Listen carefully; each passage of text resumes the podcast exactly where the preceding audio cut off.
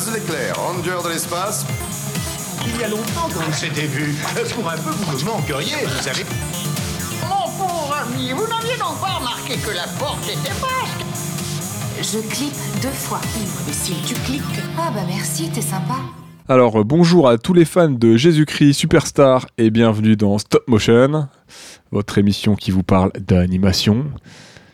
Euh, bah, j'allais dire bonsoir, mais ouais, bonsoir, bonjour, salutations, euh, Ista et Claire, comment allez-vous?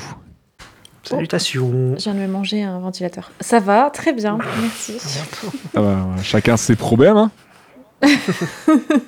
vous êtes chaud pour, euh, vous êtes chaud pour euh, ce nouveau film hein?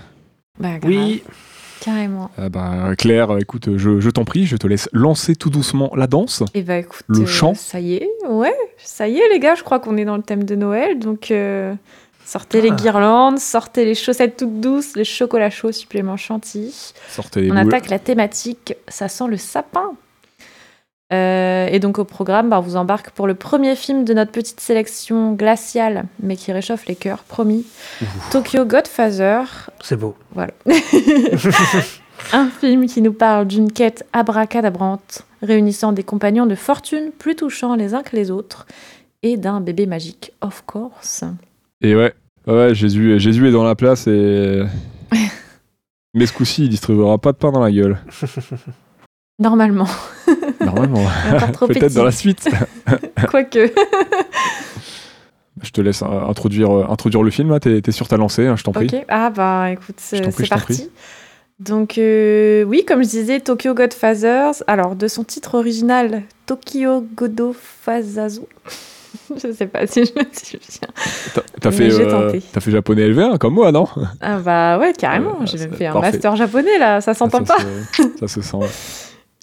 Alors, ce film donc, est sorti en 2003 au Japon et en décembre 2004 en France, directement en DVD. Ah, vraiment aucune race en France. hein.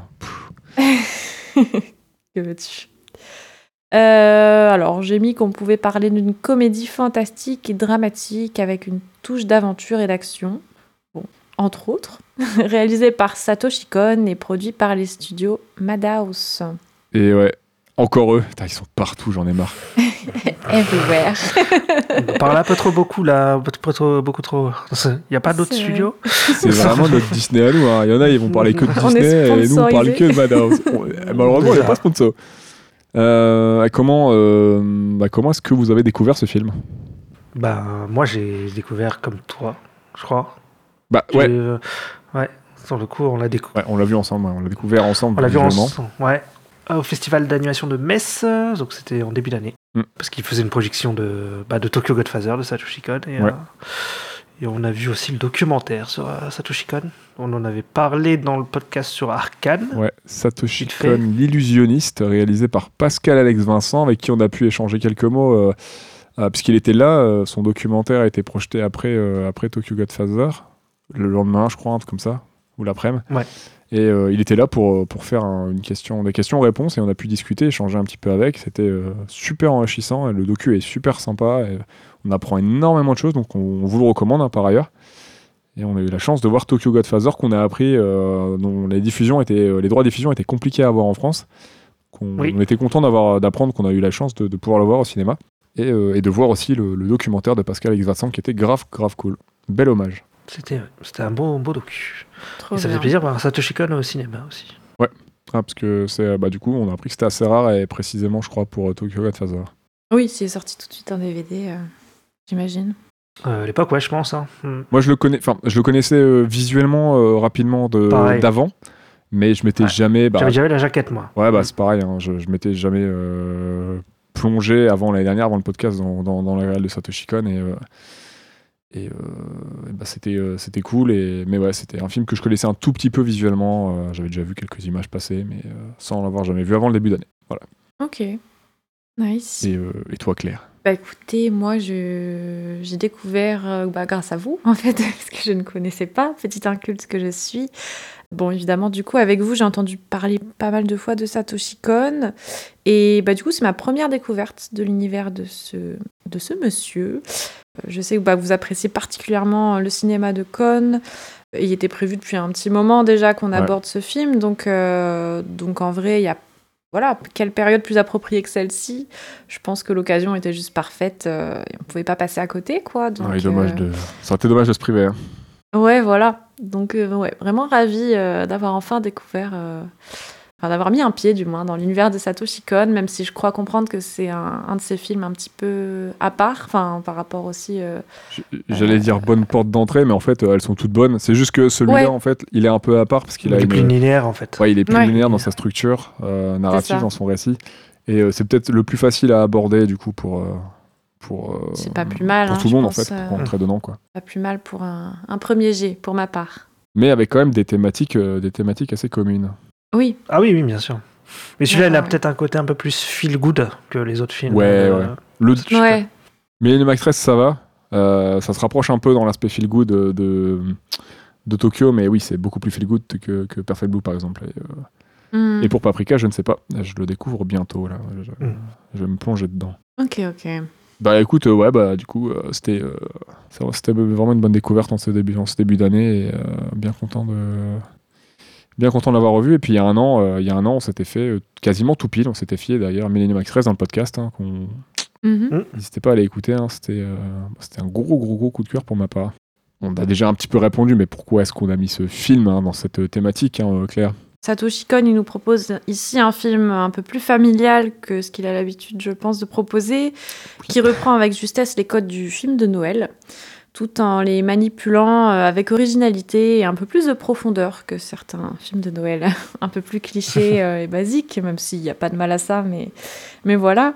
On retrouve bien les thèmes de la famille, de la quête de soi, l'introduction d'un élément perturbateur improbable, l'aventure palpitante et incroyable, la confrontation avec un problème existentiel, le sacrifice, et surtout des éléments miraculeux et un soupçon de magie. Donc euh, la thématique du ça le sapin, je trouve que ça pouvait aussi être vu par le prisme de la confrontation euh, au passé douloureux et déchirant de nos personnages principaux, et même certains persos secondaires, avec des moments quand même bien plus sombres et inquiétants, euh, voilà, que ce côté juste féerique, quoi. On a un propos parfois beaucoup plus dur, et Mm. c'est euh, ce mélange-là qui est quand même intéressant. Ouais, on va avoir une vraie, euh, on va avoir un vrai aspect tragique par moment dans ce film, mais euh, Mm. mais des moments de douceur et c'est vrai que c'est un film qui sort du lot. Je pense que de toute façon moi de tous ceux que j'ai vus, c'est peut-être un des meilleurs films qui traite vraiment de Noël que, que j'ai vu en tout court. hein. Il est clairement Mhm. dans le haut du panier et je m'attendais, enfin je m'attendais à, à un bon film, à moi en le voyant, à être surpris, hein, mais c'est vrai que je m'attendais pas à ce qu'il réussisse à proposer un truc aussi. Aussi intéressant. Et euh, si je vous dis euh, animation et Noël, euh, vous, est-ce que ça, ça a un sens pour vous? Ça vous évoque quelque chose? Hmm. Animation et Noël. Ouais. Bah écoute, j'ai tendance à penser à l'étrange Noël de Monsieur Jack. Je pensais à un des tout premiers, Ah oui, oui, euh, par exemple, ouais. Hmm. un des tout premiers films d'animation de Noël, euh, en tout cas que j'ai pu euh, voir euh, dans ma dans ma jeunesse, dans mon adolescence. J'ai dû en voir d'autres, mais euh, c'est vrai que j'avais vu le Grinch aussi, le film d'animation, je crois, qui est sorti en 2018, que j'avais bien aimé. Mm. Après, j'ai dû en voir d'autres, mais là, ça me revient pas forcément en tête. Pareil, je- j'arrive pas, là, je, je cherche et je trouve pas. Ah, le Pôle Express, non, c'est Ouais, peut-être, oui, si. si, c'est un Ouais. film de C'est un Noël, film de Pôle Noël, on peut le voir comme ça. Oui, c'est un film de. Noël, hein. Ouais, ouais, que j'avais Ouais. beaucoup aimé à l'époque. Très très beau J'ai pas film. vu non plus. Scrooge? Oui, Scrooge, Scrooge, oui. ouais. Scrooge, Yes. je l'ai pas vu. Moi, c'est parce que je pensais à quelque chose aussi un peu plus large. Ouais. C'est vrai qu'à l'époque, il y a, il y a pas mal d'années, genre euh, pendant toutes les périodes de Noël, à partir de mi-décembre, euh, même un peu avant, à la télé, il passait énormément de. Ah, il y a les Astérix. Ouais, voilà, tous les Astérix, Ah les oui. Ah oui, ça, oui, la d'accord. tripotée Ouais, de films oui. à Noël, ou même certains Disney, hein, le, le- les Noëls de Mickey, tout ça, il passait là blinde, blinde, Mm. blinde de choses euh, qui étaient toujours grave cool à revoir avec les années euh, pendant la période de Noël. Et euh, Mhm. moi, c'est un des rares trucs que ça m'évoque en fait, un Noël, c'est c'est ça en fait. hein. C'est- C'est juste euh, tous ces dessins animés grave cool que je kiffais, que je pouvais revoir à la télé en fait euh, tous les ans. Et Ouais, C'était c'est trop que c'est bien, une quoi. période propice. Pas forcément des films de Noël, hein, mais qui étaient vraiment euh, proposés à cette période et c'était euh, c'était grave bien quoi. Ouais. Ouais, moi, c'est ouais, c'est surtout lié aux Astérix, ouais, au final. Ouais, Sur le coup, je me, souviens Ouais, qu'il est passé vrai. beaucoup à, à fin Noël. Tous ouais. les ans, À la période de Noël. quasiment. Oui. avec, euh, bon, a Même si c'est pas du coup des films de Noël, mais Non. Hmm. c'est des films propices à la période de Noël, quoi. Ouais, ouais. mais oui, Ouais, c'est vrai. C'est vrai. En effet. Comme Retour vers le futur, quoi, qui passe tout le temps à Noël. Ouais, aussi. voilà, Ouais, par ce genre de classique. euh, Ouais. C'est vrai, c'est vrai. par exemple. Ok, ok. Bon, bah, j'ai ma réponse. Alors, euh, Tokyo Godfather, de quoi ça parle? Un soir de Noël, une terrible malédiction s'abat sur un trio de pauvres Tokyoïtes qui viennent d'assister à la messe et s'apprêtent à savourer leur repas de fête. Une série de galères les frappera de plein fouet et va mettre à mal leur dynamique familiale durant ce réveillon. En somme, une fin d'année très dure pour ces trois clochards et un couffin. Oh, une malédiction, peut-être pas. Ils le voient pas tous comme ça, du moins. C'est mon synopsis, je dis ce que je veux. c'est vrai, c'est vrai, tu as raison. Voilà. Pour commencer à parler de la prod, euh, on peut dire que euh, c'est un projet, euh, c'est un projet initié donc euh, pendant la production de Millennium Actress, hein, pour contextualiser un peu, un peu le film. Donc Millennium Actress c'était le précédent film de Satoshi Kon, hein, donc Tokyo, Godfather, Tokyo est son troisième. Et donc Millennium Actress est sorti en, sorti en 2001. Et le projet de Tokyo Godfather, qui n'est pas, je pense, ce nom-là à l'époque, c'est à l'initiative d'un producteur de, Madhouse, hein, donc le studio qui a produit le film, qui a produit d'ailleurs tous les films de Cons hein, et sa série Paranoia Agent. Donc euh, c'est eux qui, sont, qui ont lancé un petit peu l'idée, qui sont, qui sont allés de nouveau chercher Cons pour lui proposer, euh, pour lui proposer un film qui, euh, après deux mois de boulot, hein, fera une petite fera une proposition à Madhouse hein, qui, qui, ils vont accepter hein, dans la foulée. Il écrira le scénario avec Keiko Nobumoto, hein, qui n'avait du coup pas pu travailler sur Perfect Blue à l'époque, donc le premier film de Satoshi Kon, faute d'emploi du temps compatible. Pour ce qui est du concept, donc, euh, comme le dit Claire un peu plus tôt, on est sur une comédie un peu dramatique de Noël, globalement, hein, ce, qui, euh, ce qui pourrait être cliché au premier abord, mais euh, parce que le, genre est vraiment légion. hein, c'est, enfin, énormément de films dans, ce genre, dans, ce type de, production, mais, mais vous propose un film qui sort, qui sort vachement du lot. Je sais pas, qu'est-ce que. Bah, je, peux- je vous laisse un petit peu la parole hein, pour, pour compléter un peu. Donc en fait, le film, il est inspiré des, des, ada- des adaptations hollywoodiennes du roman de Peter B. Kine, qui s'appelle The Three Godfathers. ok. Donc dans les adaptations, on peut notamment citer le film Les Fils du désert, qui est réalisé par John Ford en 1948, ou encore Else Heroes de William Wheeler en 1929, qui sont en fait euh, des westerns, donc euh, où ils sont t'as trois personnages qui se retrouvent avec un bébé, euh, voilà. J'ai regardé un peu Ok. les trailers, c'est c'est ça, en fait, c'est le même concept. Ah, ça me dit Ah ouais. J'ai pas vu du tout, mais ça me dit un truc, ça m'évoque quelque Ouais, chose. moi non ouais. plus. Ok. Plus que trois hommes et un couffin. Ouais. Ouais, c'est le même concept, hein. Ouais, ouais, c'est le même, genre de délire. Euh, alors l'idée de Noël pour le film, elle serait liée à deux des films. Ça c'est une- plus une théorie, mais bon, elle serait liée à deux des films préférés de Satoshi Kon, qui sont donc Brésil de, de Terry Gilliam et La Cité des Enfants Perdus de, de Jean-Pierre Jeunet. Mm. Donc dans Brésil, l'un des personnages échappe à la, tyrannie, à la tyrannie en s'y rendant- en sombrant dans la folie et en devenant un, un Père Noël. D'accord. Et dans La Cité des Enfants Perdus, tu as le principal antagoniste qui endosse, euh, qui, qui s'habille en, en Père Noël pour voler le rêve des, des enfants. Oui, c'est vrai. Ça a l'air particulièrement. Ah, il est génial, La Cité des Enfants Perdus. pas vu, euh, ouais.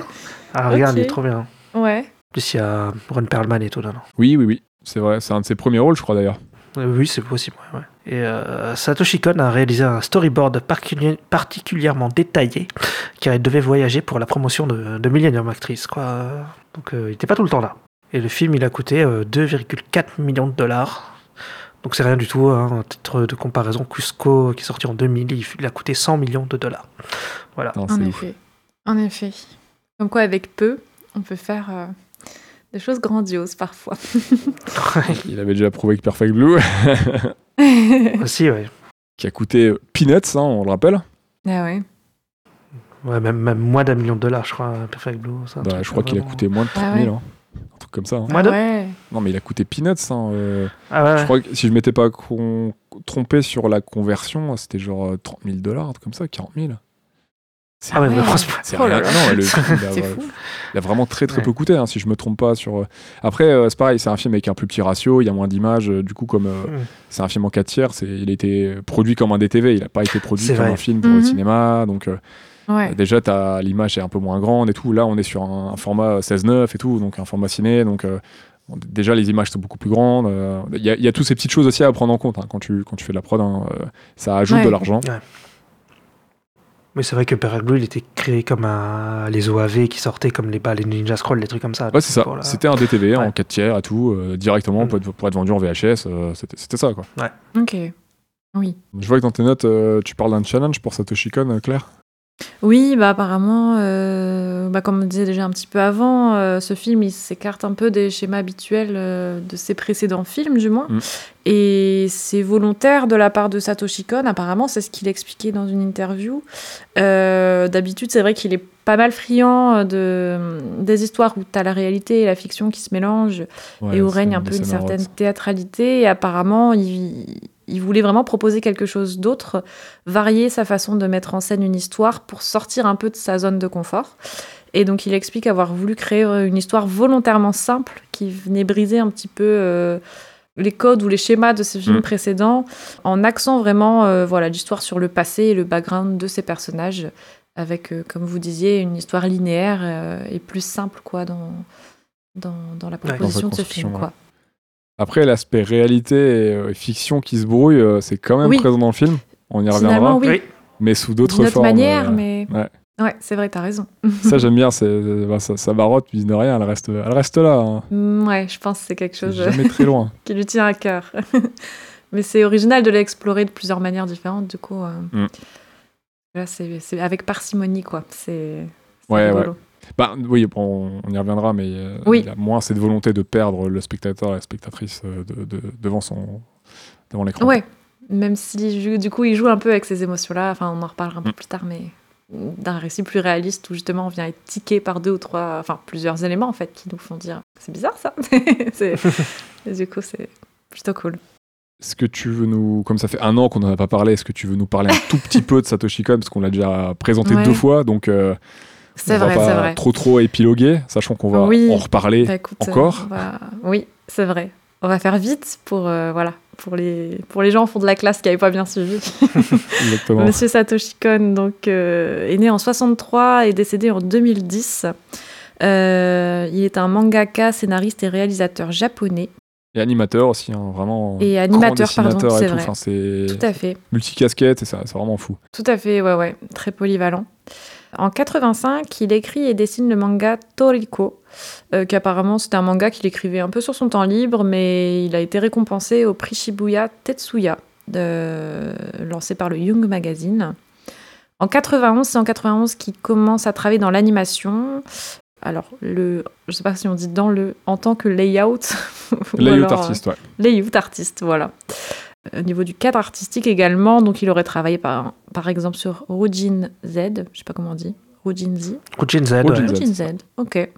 JoJo's Bizarre. Adventure, euh, Memories, notamment la partie qui s'appelle Magnetic Rose. Le tout premier ouais, moyen métrage de, de cette anthologie. Regardez, Mhm. c'est incroyable. J'ai vu il y a pas longtemps. En plus, je suis deg, il est repassé au ciné il y a pas longtemps et je l'ai raté. Ouais. en plus. Magnetic Rose, c'est mon préféré. C'est incroyable. La musique, c'est Yoko Kano. C'est la, la grande Ok. euh, compositrice qui a fait notamment la musique de Cowboy Bebop. C'est incroyable. D'accord, ok, ouais. Je vais bien croire du coup. Ah, c'est caviar. Il réalise son premier long métrage chez Madhouse, qui est donc Perfect Blue, sorti en 97. Euh, S'en suivra après donc Millennium Actress en 2002. En 2004, il sort sa première série TV dont tu parlais tout à l'heure, qui s'appelle Paranoia Agents. Mm. En 2006, Paprika, qui est un énorme succès international, un film qui, qui va être primé de très nombreuses fois, Tu qui va inspirer aussi. énormément. Comment? Ouais, il a inspiré pas mal de, Oui. de, de monde, dont un certain réalisateur hein, euh, Ah, Qui assume ou non, mais, qui assume pas trop. mais en effet, en effet. Il a enchaîné quand même parce que 2002, Millennium Actress, 2003, Ouais. Tokyo Godfather, Et 2004. oui, je l'ai pas Paranoia cité, Agents. mais en 2003, Ah, vache. ouais, c'est ça, Tokyo Godfather. Ouais. Et apparemment, entre 2008 et 2010, donc l'année de sa mort, il aurait travaillé sur un nouveau film, mais qui n'a pas vu le jour, qui s'appelait Yume Miru. Kikai. Il y a des concept art et tout. Il y avait, ça va dire, il y a même euh, quelques minutes, je crois, qui Il ont a été faites. Quelques Ok. secondes, ouais, euh, pas, Ouais. pas terminées, mais euh, de, qui, qui- qui ont été, euh, qui ont commencé à être réalisées. Ouais. Ouais, ouais, ouais, ouais. Et bah, comme on le disait, c'est un grand amateur de la thématique de la réalité subjective, donc où réalité et fiction euh, s'entremêlent euh, et se mélangent. Ouais, d'a- d'ailleurs, on a regardé une, on vous mettra peut-être, euh, peut-être qu'on pense à le balancer sur le Discord, mais on a regardé un petit documentaire là, euh, une petite interview avec euh, entre quatre personnages, dont Satoshi Kon et, et le, compo- le compositeur musical Kenji Kawai, celui qui a notamment fait la musique d'Avalon, hein, de Mamoru Oshii ou de Ghost in the Shell. Donc un grand, grand, grand monsieur aussi de la musique japonaise. Et on a regardé une petite, cette petite interview euh, au restaurant entre, ces, entre quatre euh, grands noms du, euh, de, l'animation japonaise. Euh, c'était très gaulerie à regarder. hein. Ils, ont, ils ont un point de vue très tranché, notamment Cons sur l'industrie américaine. notamment l'animation. Et ah, ça, ça tire à balles hein. Iras pas le- ok. On vous mettra peut-être le lien, on vous le partagera euh, peut-être sur, sur Discord ou autre chose, mais c'est- c'est c'est vraiment intéressant à voir. Ça remet dans le contexte de l'époque, hein, début 2000, hein, mais euh, il y a des choses, Oui, euh, ça, ça- ça s'est exacerbé, hein, c'est- c'est c'est encore, c'est encore C'est encore l'actualité. pire, ouais. Ça, va, ça y va pas avec le dos de la cuillère. quoi. Non, non, non, bah après, moi, je, je peux les comprendre sur, certaines- sur certaines choses. hein. Donc au niveau des scénaristes, on a bien sûr Satoshi Kon et on a aussi donc Keiko Nobumoto. Sur ses deux précédents films, il avait travaillé avec Sadayuki Murai, mais ce sera pas le cas pour ce film-là. Donc Keiko Nobumoto, née en 61 et décédée en 2021. Donc c'est une scénariste japonaise. Ah, c'est pas celle qui avait travaillé sur Go- Cowboy Bebop Tout à fait, c'est ça. Ouais, Ouais. si, c'est elle. Si, si. Ouais. Elle est connue, elle est surtout connue aussi, oui, en effet, pour Cowboy Bebop, Ouais. Wolf Rain, Macross Plus, Samurai Champloo, elle aurait fait l'épisode 16, je l'ai cité quand même, parce que voilà. Mm. Space Dandy, euh, entre autres. Et elle a Bah, elle travaille beaucoup avec. euh, comment il s'appelle euh, Cowboy Bebop, euh, bah, Space Dandy et tout. Mm. Ah bah, c'est le même, le même euh, créateur. Oui. Watanabe. Ah, Watanabe. la Watanabe. même Samurai Champloo, ouais. mm. Ouais. Elle a également participé au scénario euh, du jeu vidéo Kingdom Hearts, apparemment. Je sais pas lequel, mais peut-être l'original, le premier. Mais- Sont compliqués les scénarios. oui. Donc la, studio, le- la production, c'est c'est Madhouse, hein, c'est c'est créé en 72. hein. Euh, donc euh, bon, on va pas représenter le studio. En plus, on en a déjà reparlé il y a pas longtemps pour Vampire Hunter. euh, ouais. Donc euh, c'est voilà, c'est Ninja Scroll, c'est Vampire Hunter du Bloodlust, Perfect Blue, Metropolis, hein, euh, La Traversée du temps, tout ça. euh, donc studio incroyable et pierre angulaire de l'animation japonaise. Et dans les séries, donc Paranoia Agent hein, qu'on citait plus tôt, la dernière version d'Hunter Hunter, hein, commencée en 2011, euh, Death Note, hein, dont, notre épisode devrait être sorti quand Mm. celui-ci sortira. Celui-ci, quand vous on en entendrez parle encore un ouais. peu. One Punch Man, Sakura, Cardcaptor, voilà, j'en passe. Donc euh, pas mal de choses euh, plutôt connues et appréciées euh, globalement du, du public. En effet. Est-ce que tu veux donner ta petite anecdote maintenant ou pas, Ista? Ouais, donc j'ai noté une petite anecdote. Donc, euh, il y a eu de nombreuses vidéos de références qui ont été tournées pour la gestuelle des personnages, Ouais. notamment le traitement des vêtements. Et sur son blog, donc Satoshi Kon, il explique que son producteur, sa femme et lui, ils ont fait un cosplay du trio de, du trio des personnages, donc du trio des SDF euh, pour les besoins du film. Ok. Et voilà, ils étaient revêtus d'habits d'hiver en plein mois de mai et ils ont couru euh, et pris la pause dans un parc au milieu de regards incrédules des passants. Ça doit être incroyable. ouais, c'est dommage qu'il n'y a pas de photos quoi. oui, j'avoue. Mais tu sais ce que ça m'évoque? Ça m'évoque euh, Millennium Actress parce qu'ils ont fait pareil. Ils sont allés endosser des costumes Oui. de samouraï et tout. Ils sont allés les essayer pour voir comment ça se portait, comment ça réagissait à la Ah ouais, lumière, incroyable. comment ça réagissait avec les mouvements. Et je crois qu'on avait vu ça dans le making-of. Dans le making of, on le voyait, ouais, ils allaient dans le- la boutique là et tout. Ouais. Et quelques-uns de ses collaborateurs, Oui. ils sont allés voilà, essayer plusieurs tenues d'époque, euh, diverses et variées, parce que Millennium Actress traverse donc Millennium Actress plusieurs époques. Et du coup, ils avaient fait des essais de costumes pour euh, bah, notamment ceux de samouraï et tout, pour, pour avoir des, des vraies références et même eux savoir comment ça se comportait. euh, parce que de le voir et de le porter, euh, c'est encore un peu différent. Et quand tu es conscient de la Mhm. chose, bah, tu peux euh, te dire Ah oui, c'est vrai que là, ça frotte, ça fait ceci, ça fait cela, on peut pas faire ce genre de mouvement. Donc ça donne. euh, lui qui a une dimension très réalisme dans son approche de l'animation. Ça, ça apporte vraiment une crédibilité, et, même en faisant des choses un peu moins réalistes comme on peut voir des fois par moment, euh, parce que c'est de l'animation euh, et qu'il faut se faire plaisir et qu'il faut être expressif, tout ça. Donc, euh, comme on peut voir par exemple dans Tokyo Godfather, ça n'entache pas la crédibilité de, de ces personnages, que ce soit dans la réaction de ses vêtements, leur comportement, tout ça. Et Mhm. et il y a vraiment un super boulot de référencement et de, et de, ouais, ouais, de, de- voilà, de, maîtrise de, un petit peu de l'en- de l'environnement qui met, qui, qui met en scène dans, dans ses projets. Quoi. Ouais, ça se sent. Mais ça me fait rire euh, de me dire que sur Terre, il y a des gens, genre, dans leur vie, leur palmarès, c'est me dire. Ils le savent peut-être pas, mais j'ai vu Satoshi Kon courir dans un parc, habillé, genre, avec mille, mille fringues. genre, ça me fait rire. Dans l'animation, il y a plein plein de trucs comme ça que tu peux voir parce qu'il y a beaucoup Ouais. d'animateurs qui font leur propre euh, ils font leur propre référence en termes d'anime et tout donc ils font des trucs des fois hyper incongrus, hyper chelous et tout donc ils vont sur les parkings de leur euh, boîte, ils vont dans les open space et tout et ils font des mouvements mais des trucs improbables pour avoir des références d'anime parce que bah certaines n'existent pas. Enfin, ou alors, euh, Ah oui. tu peux pas les Ouais, trouver, tu ouais. vois. Donc, euh, pour certaines références d'animation, tu dois les créer pour que ça soit pour des, des simulations, des effets spéciaux, ou alors juste pour des mouvements, des fois, qui peuvent paraître anodins, genre mettre ou retirer un pantalon, mettre un pull.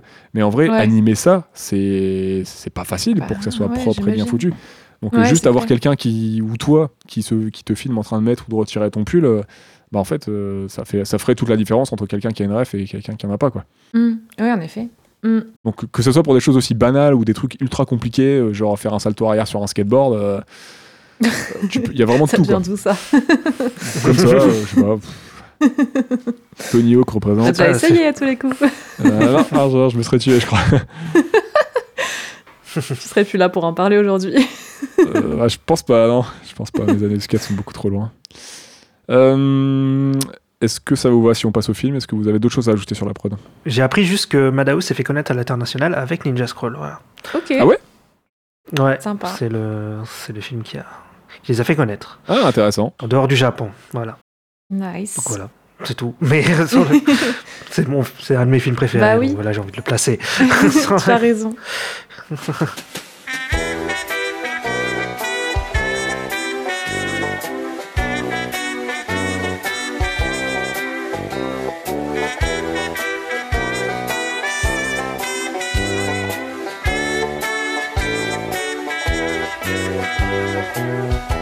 Alors, alors, alors. Euh, bah, globalement, euh, bah, c'est quoi votre avis sur le film? Qu'est-ce que vous en avez pensé? Et, euh, Vas-y, on va commencer par. Est-ce que Ista, t'es chaud pour commencer?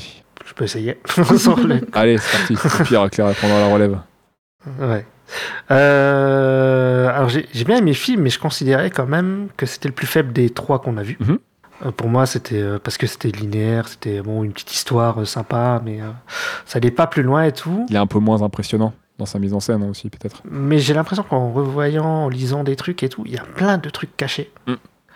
Il y a énormément de choses cachées, euh, dont un truc que je parlerai dans, le, dans la scène favorite. Et qu'en fait, sur le décor et tout, sur, les, euh, sur la réalisation, sur le, bah, même les dialogues, sur les, les, sy- les symboles, il y a beaucoup de symbolisme. Enfin, le film il est ultra travaillé en fait, et il est beaucoup plus complexe qu'on qu'on le voit à la surface. Quoi. Plus cryptique qu'au premier abord, quand tu cherches, finalement, tu te rends compte a voilà. pas mal de choses. Ouais. Donc en fait, ça fait un film quand même qui est euh, simple d'accès et tout, facile d'accès euh, pour une personne qui cherche pas, qui cherche juste un petit film à regarder comme ça. Mais euh, tu peux creuser et voir euh, trouver plein de choses euh, super intéressantes et tout. Et, et, ouais, en fait, c'est bah, c'est du génie quoi. Le- Ah, bah, ouais, voilà. lâché. La conclusion est faite.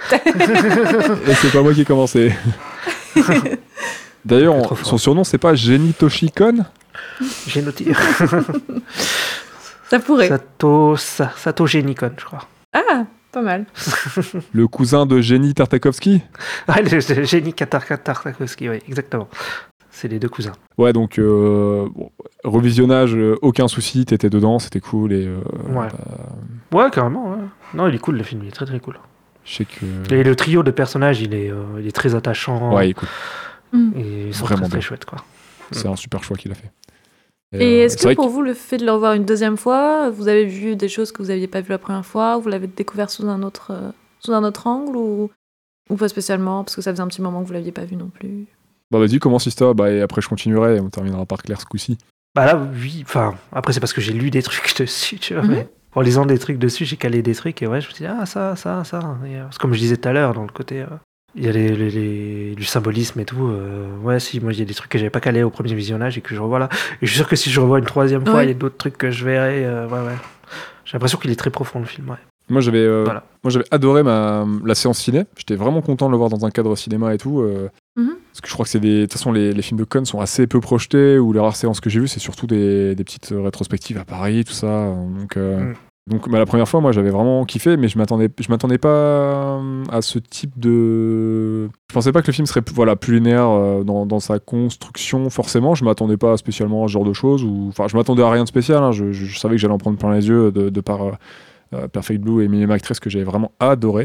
Mais j'étais pas déçu. Euh, j'ai trouvé que ça changeait un peu de ce que faisait Cons aussi d'habitude, euh, avec, on va dire, son, une mise en scène. Enfin, c'est pas exactement le mot, mais j'ai pas, j'ai pas d'autre manière de le faire. Mais disons que la mise en scène, euh, elle est un peu plus tape à l'œil, enfin, elle est un peu plus impressionnante je dirais, euh, elle sort plus du lot dans Perfect Blue et Million Actress et même Paprika. Ouais. Là où, au premier abord, t'as Là, ça fait plus ce tranche de vie, tu vois, là. Ouais. Dans Ouais. Et t'as quelque chose de plus peut-être classique au premier abord dans son approche visuellement. Et alors que t'as des transitions de fou, t'as des plans de fou. Et, euh, et en fait, C'est euh, non, en fait, c'est de pre- premier abord, comme tu disais, Ista, ça paraît beaucoup plus simple, hein, pas simpliste, mais euh, Mhm. ordinaire et simple dans son approche, alors que non, mais pas du tout, en fait. C'est. euh, ça reste de la folie et, euh, et ouais le film n'est pas n'a rien à envier à ces trois autres ces trois autres réals du coup à, Cannes quoi et, et donc au mon deuxième visionnage moi j'étais à fond c'était trop trop bien c'était on l'a regardé un petit peu tard avec avec ma compagne et j'avais un peu peur de m'endormir devant après une grosse journée et tout et non non j'étais dedans à fond jusque jusqu'au bout Euh, en plus il fait 1h30 donc euh, Ouais. euh, c'est assez bien. facile à regarder. Mm. Et il va à l'essentiel, ça j'aime bien, et les personnages sont touchants. voilà, donc, très très bon revisionnage, j'ai vraiment apprécié le revoir. Et c'est un film que je reverrai, je pense, que je conseillerais même à- de nouveau à d'autres, euh, à, à des gens, voilà, et euh, aucun souci là-dessus. Et, euh, un vrai plaisir, et même si j'ai une préférence pour l'instant dans ces trois premiers films pour Millennium, pour euh, ce que ça raconte, hein, ça parle de cinéma, tout ça, et, euh, et pour, notamment pour sa musique, Oui. entre autres choses, hein, il y en a- il y en a, d'autres, mais je vais pas trop en parler parce que Claire l'a pas vu et peut-être d'autres personnes n'ont pas vu Millennium dans le Et podcast. moi, c'est moi, c'est Perfect Blue. Qui m'a vraiment foutu une claque, moi, Perfect Blue. Pareil, hein. mais c'est trois grands Ouais. films. C'est et euh, Ouais, Tokyo oui. Godfather, vous pouvez y aller les yeux fermés si vous avez envie d'un film euh, un peu feel good et euh, vraiment accessible et, Mhm. Peut-être plus accessible, ouais. Mm. Et qui ne fait pas film d'animation. Enfin, c'est vrai qu'il y, a ce- il y a ce truc de, des films d'animation qui ressemblent à des films d'animation. Et euh, lui, c'est un peu particulier. hein. Les films de Cohn, c'est des films d'animation qui sont des films. Enfin, c'est. Je considère pas l'animation comme un genre, hein, mais ça sort du lot. Ouais, mais ça ressemble à des films live quand même. Ouais. euh, à la Nolan, des trucs comme ça, quoi. Sur le coup. euh. C'est incroyable euh, et ça continue avec ce film-là. Quoi. Enfin, c'est. Il, a- il a une patte. euh, on se demandait tout à l'heure avec Ista. Bon, je digresse un peu. On se demandait avec Ista tout à l'heure qui pouvait être un peu son. C'est son héritier spirituel, mais en fait, euh, enfin, c'est compliqué parce qu'il y a personne d'autre qui a fait ce qu'a fait Cohn, quoi. C'est, Mm. c'est vraiment complètement à part ce qu'il fait. Donc euh, voilà, voilà. Et toi, Claire, qu'est-ce que tu as pensé du coup de ce, bah, finalement cette découverte complète? Ouais, ouais, complètement, complètement. Bah écoute, euh, je suis assez d'accord avec vous. Pour le coup, euh, je l'ai vu tout d'abord, je pense, comme un film, euh, comme un film assez simple dans son histoire, bien qu'il y, avait des petits éléments qui venaient me, me piquer un petit peu, etc. Et c'est après, du coup, en me renseignant sur le film, que j'ai découvert un peu plus la profondeur en fait euh, du récit. Et je trouve ça vraiment incroyable en fait euh, de réussir par le prisme d'une histoire Ouais. simple, tu vois, linéaire, euh, très ancrée en fait dans, dans le réalisme, de réussir à le à venir nous piquer avec des petits éléments euh, qui sortent justement de, de ce, de ce cadre du réalisme et qui viennent interroger le spectateur. Et je trouve que c'est super subtil et bien amené, vraiment. Euh, je trouve que c'est un film autant réconfortant que surprenant que déboussolant, finalement. Cohn, il reprend voilà, un film, euh, enfin un genre, pardon, avec lequel on est tous globalement plus ou moins familiers. C'est le Ouais, film ouais. du genre de Noël avec ses miracles, on en a bon, on en a tous plus ou moins vu, peu importe leur qualité, peu importe. C'est poncé par les, les boîtes de prod. Enfin, t'en as à la pelle tous les ans. ça. Enfin, c'est vraiment un truc Ah, qui est. Ah oui, si- c'est. A un style voilà. qui est usé, c'est celui-là. Il, il- C'est c'est ça. c'est- 300 par an, quoi. On n'y coupe pas. Tous les ans, on n'y coupe Non, pas. Euh, ce que j'aime bien, du coup, ouais, c'est qu'il va venir inscrire vraiment euh, son histoire dans un cadre réaliste euh, et plutôt sombre, en fait, hein, de, de trois sans-abri. Euh, et c'est le réalisme de la situation initiale qui nous permet d'autant plus voilà, de, de venir capter ces petits éléments, ces petites coïncidences incongrues qui, en fait, crescendo tout au long de l'histoire, font rentrer nos personnages dans une aventure incroyable et bouleversante plus l'histoire avance, et plus, comme je disais, ouais, on se dit genre, euh, attends, mais c'est fou là quand même, attends, mais genre, ce qui se passe, genre machin et tout. Enfin, c'est ça que je trouve intéressant, et à la fois, bah, t'es quand même dans, dans le récit et tu te poses pas forcément plus de questions de ça. Euh, et ça fonctionne, tu vois, on se laisse prendre au jeu, on est séduit Ouais. à la fois par l'aspect concret, très humain en fait, et touchant des personnages, et ces rebondissements presque magiques en fait, et qui donnent un peu, voilà, ce, ce truc. euh, un peu bas de Noël, hein, le, voilà, qui, qui, avec lesquels joue un peu Con euh, très intelligemment, je trouve, dans, dans ce film-là. Les personnages principaux, je les trouve vraiment incroyables. Ils sont en marche totale de la société, et pour autant, ils, je les trouve super vivants. Enfin, je sais pas comment dire, ils sont super expressifs, genre euh, leur visage et tout, il leur a donné des expressions vraiment très, très, euh, limite exagérées un petit peu, mais on tombe pas dans, dans la caricature, finalement, on est dans un truc Ils où- existent vraiment. où ça transmet beaucoup de vie, beaucoup d'émotions. Ils ont leurs qualités, leurs défauts, ils sont exacerbants, ils sont touchants. euh, c'est vraiment des personnages. Ils sont, euh, ils sont, ils sont, ils sont noirs, ils sont, ils sont gris en fait. Ils sont, c'est, c'est un panel, Oui. euh, un panel d'émotions. euh, ils sont comme n'importe qui en fait. C'est un Bah mélange oui. de plein de choses. Ils sont pas bons, ils sont pas mauvais. C'est un mélange et Ils sont ils sont humains, ultra quoi. ouais. touchants. euh, Sans justement, ouais. C'est, vraiment réussi à donner, euh, à donner une, une consistance à ces trois personnages, en plus de prendre trois personnages qui sont, euh, comme, il disait comme euh, je voyais dans une interview de, de Tokyo Godfather, euh, il y a- quelqu'un qui est dans l'animation qui lui disait, je sais pas si les scénaristes, producteurs et tout, que c'était incroyable qu'il ait mis ça comme. euh, c'était pendant la, la- la promotion de Tokyo Godfather. Mhm. Il disait que c'était Mhm. incroyable qu'il ait mis euh, trois sans-abri. euh, Ouais, ce que je me disais aussi. Ouais. Perso, Son- en termes son de choix, choix. il est- Ouais, ouais. il est assez fou, quoi. C'est choix, euh, Parce qu'il n'y a pas beaucoup de films avec des sans-abri en perso principal. euh, Ouais.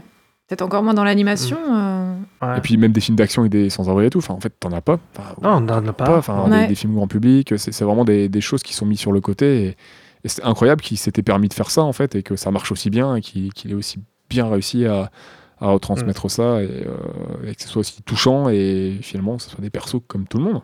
Ouais, c'est Ouais. ça. Et c'est ça qui est plutôt sympa parce que bon, il y a quand même cet aspect, tu vois, genre euh, dans le film où on les voit rejetés. On les voit rejetés, tu vois, en marge Mm. de la société par beaucoup. Ouais, dans le magasin, par exemple. Exactement, ouais, euh, dans, dans le métro. Enfin, il y a plein de Voilà. scènes. euh, Ou dans le métro, ouais. Parce qu'il parce pue. qu'ils puent, tu vois, ouais, voilà, euh, ce genre de choses. Euh, et pour autant, tu vois, on les voit avancer et poursuivre leur quête, qui les mène, voilà, dans des situations rocambolesques. C'est un trio, tu vois, à la fois détonnant, euh, mais en fait, je les trouve limite un peu plus vivants que tous ceux qu'on va croiser euh, au, cours de, de ce film, tu vois. On, on en voit hein, des passants, des, etc. Mais eux, je les trouve plus haut en Ouais. couleur. Enfin, je sais pas, on a vraiment l'impression. Bon, après, c'est parce que c'est nos personnages principaux aussi, mais on les sent, euh, on les sent vivre, on les sent exister en fait au travers de, au travers de tout ça, au travers de tous les personnages et, et les gens qui vont, qui vont venir croiser dans, dans leur, dans leur aventure. Ce qui est touchant aussi, c'est qu'ils sont vraiment tous les trois très différents. Et pour autant, euh, ils se complètent et ils trouvent chacun dans l'autre une sorte de stabilité, euh, un roc un peu auquel se rattacher dans leur euh, difficile vie. Ouais, et ce ouais, que j'aime, ce que j'aime bien aussi, c'est que malgré voilà un fond qui pourrait comme ça être un peu, voilà, tu te dis genre ah ouais, c'est c'est un peu sombre quand même comme histoire et tout.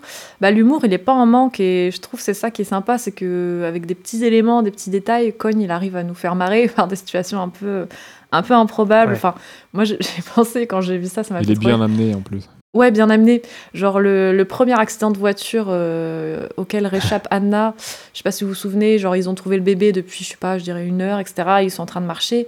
Puis Anna, Ouais. elle s'avance sur un, un passage piéton, puis finalement elle, fait, elle rebrousse chemin pour dire que- quelque chose à Jean ou je sais plus quoi. Oui, Et juste derrière, il y avait- des passants qui Mhm. passaient en même temps qu'elle, ils se font dégommer par une bagnole.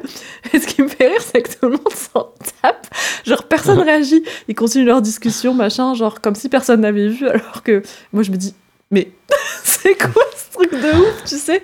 Et ça fait partie des petits éléments comme ça, genre super perturbants dans le récit, pourtant très linéaire, très réaliste, Ouais. tu vois, après ils continuent leur vie.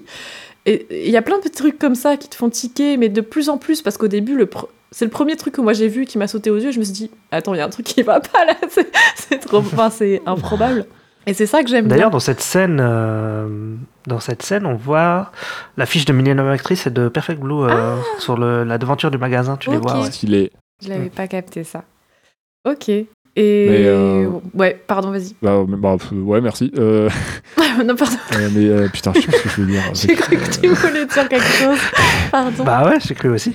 Ouais, ouais, je vais dire un truc, mais euh, là, je viens de, je viens, de- je viens de, je viens de perdre le Ah. fil, là, le fil, le fil, le fil.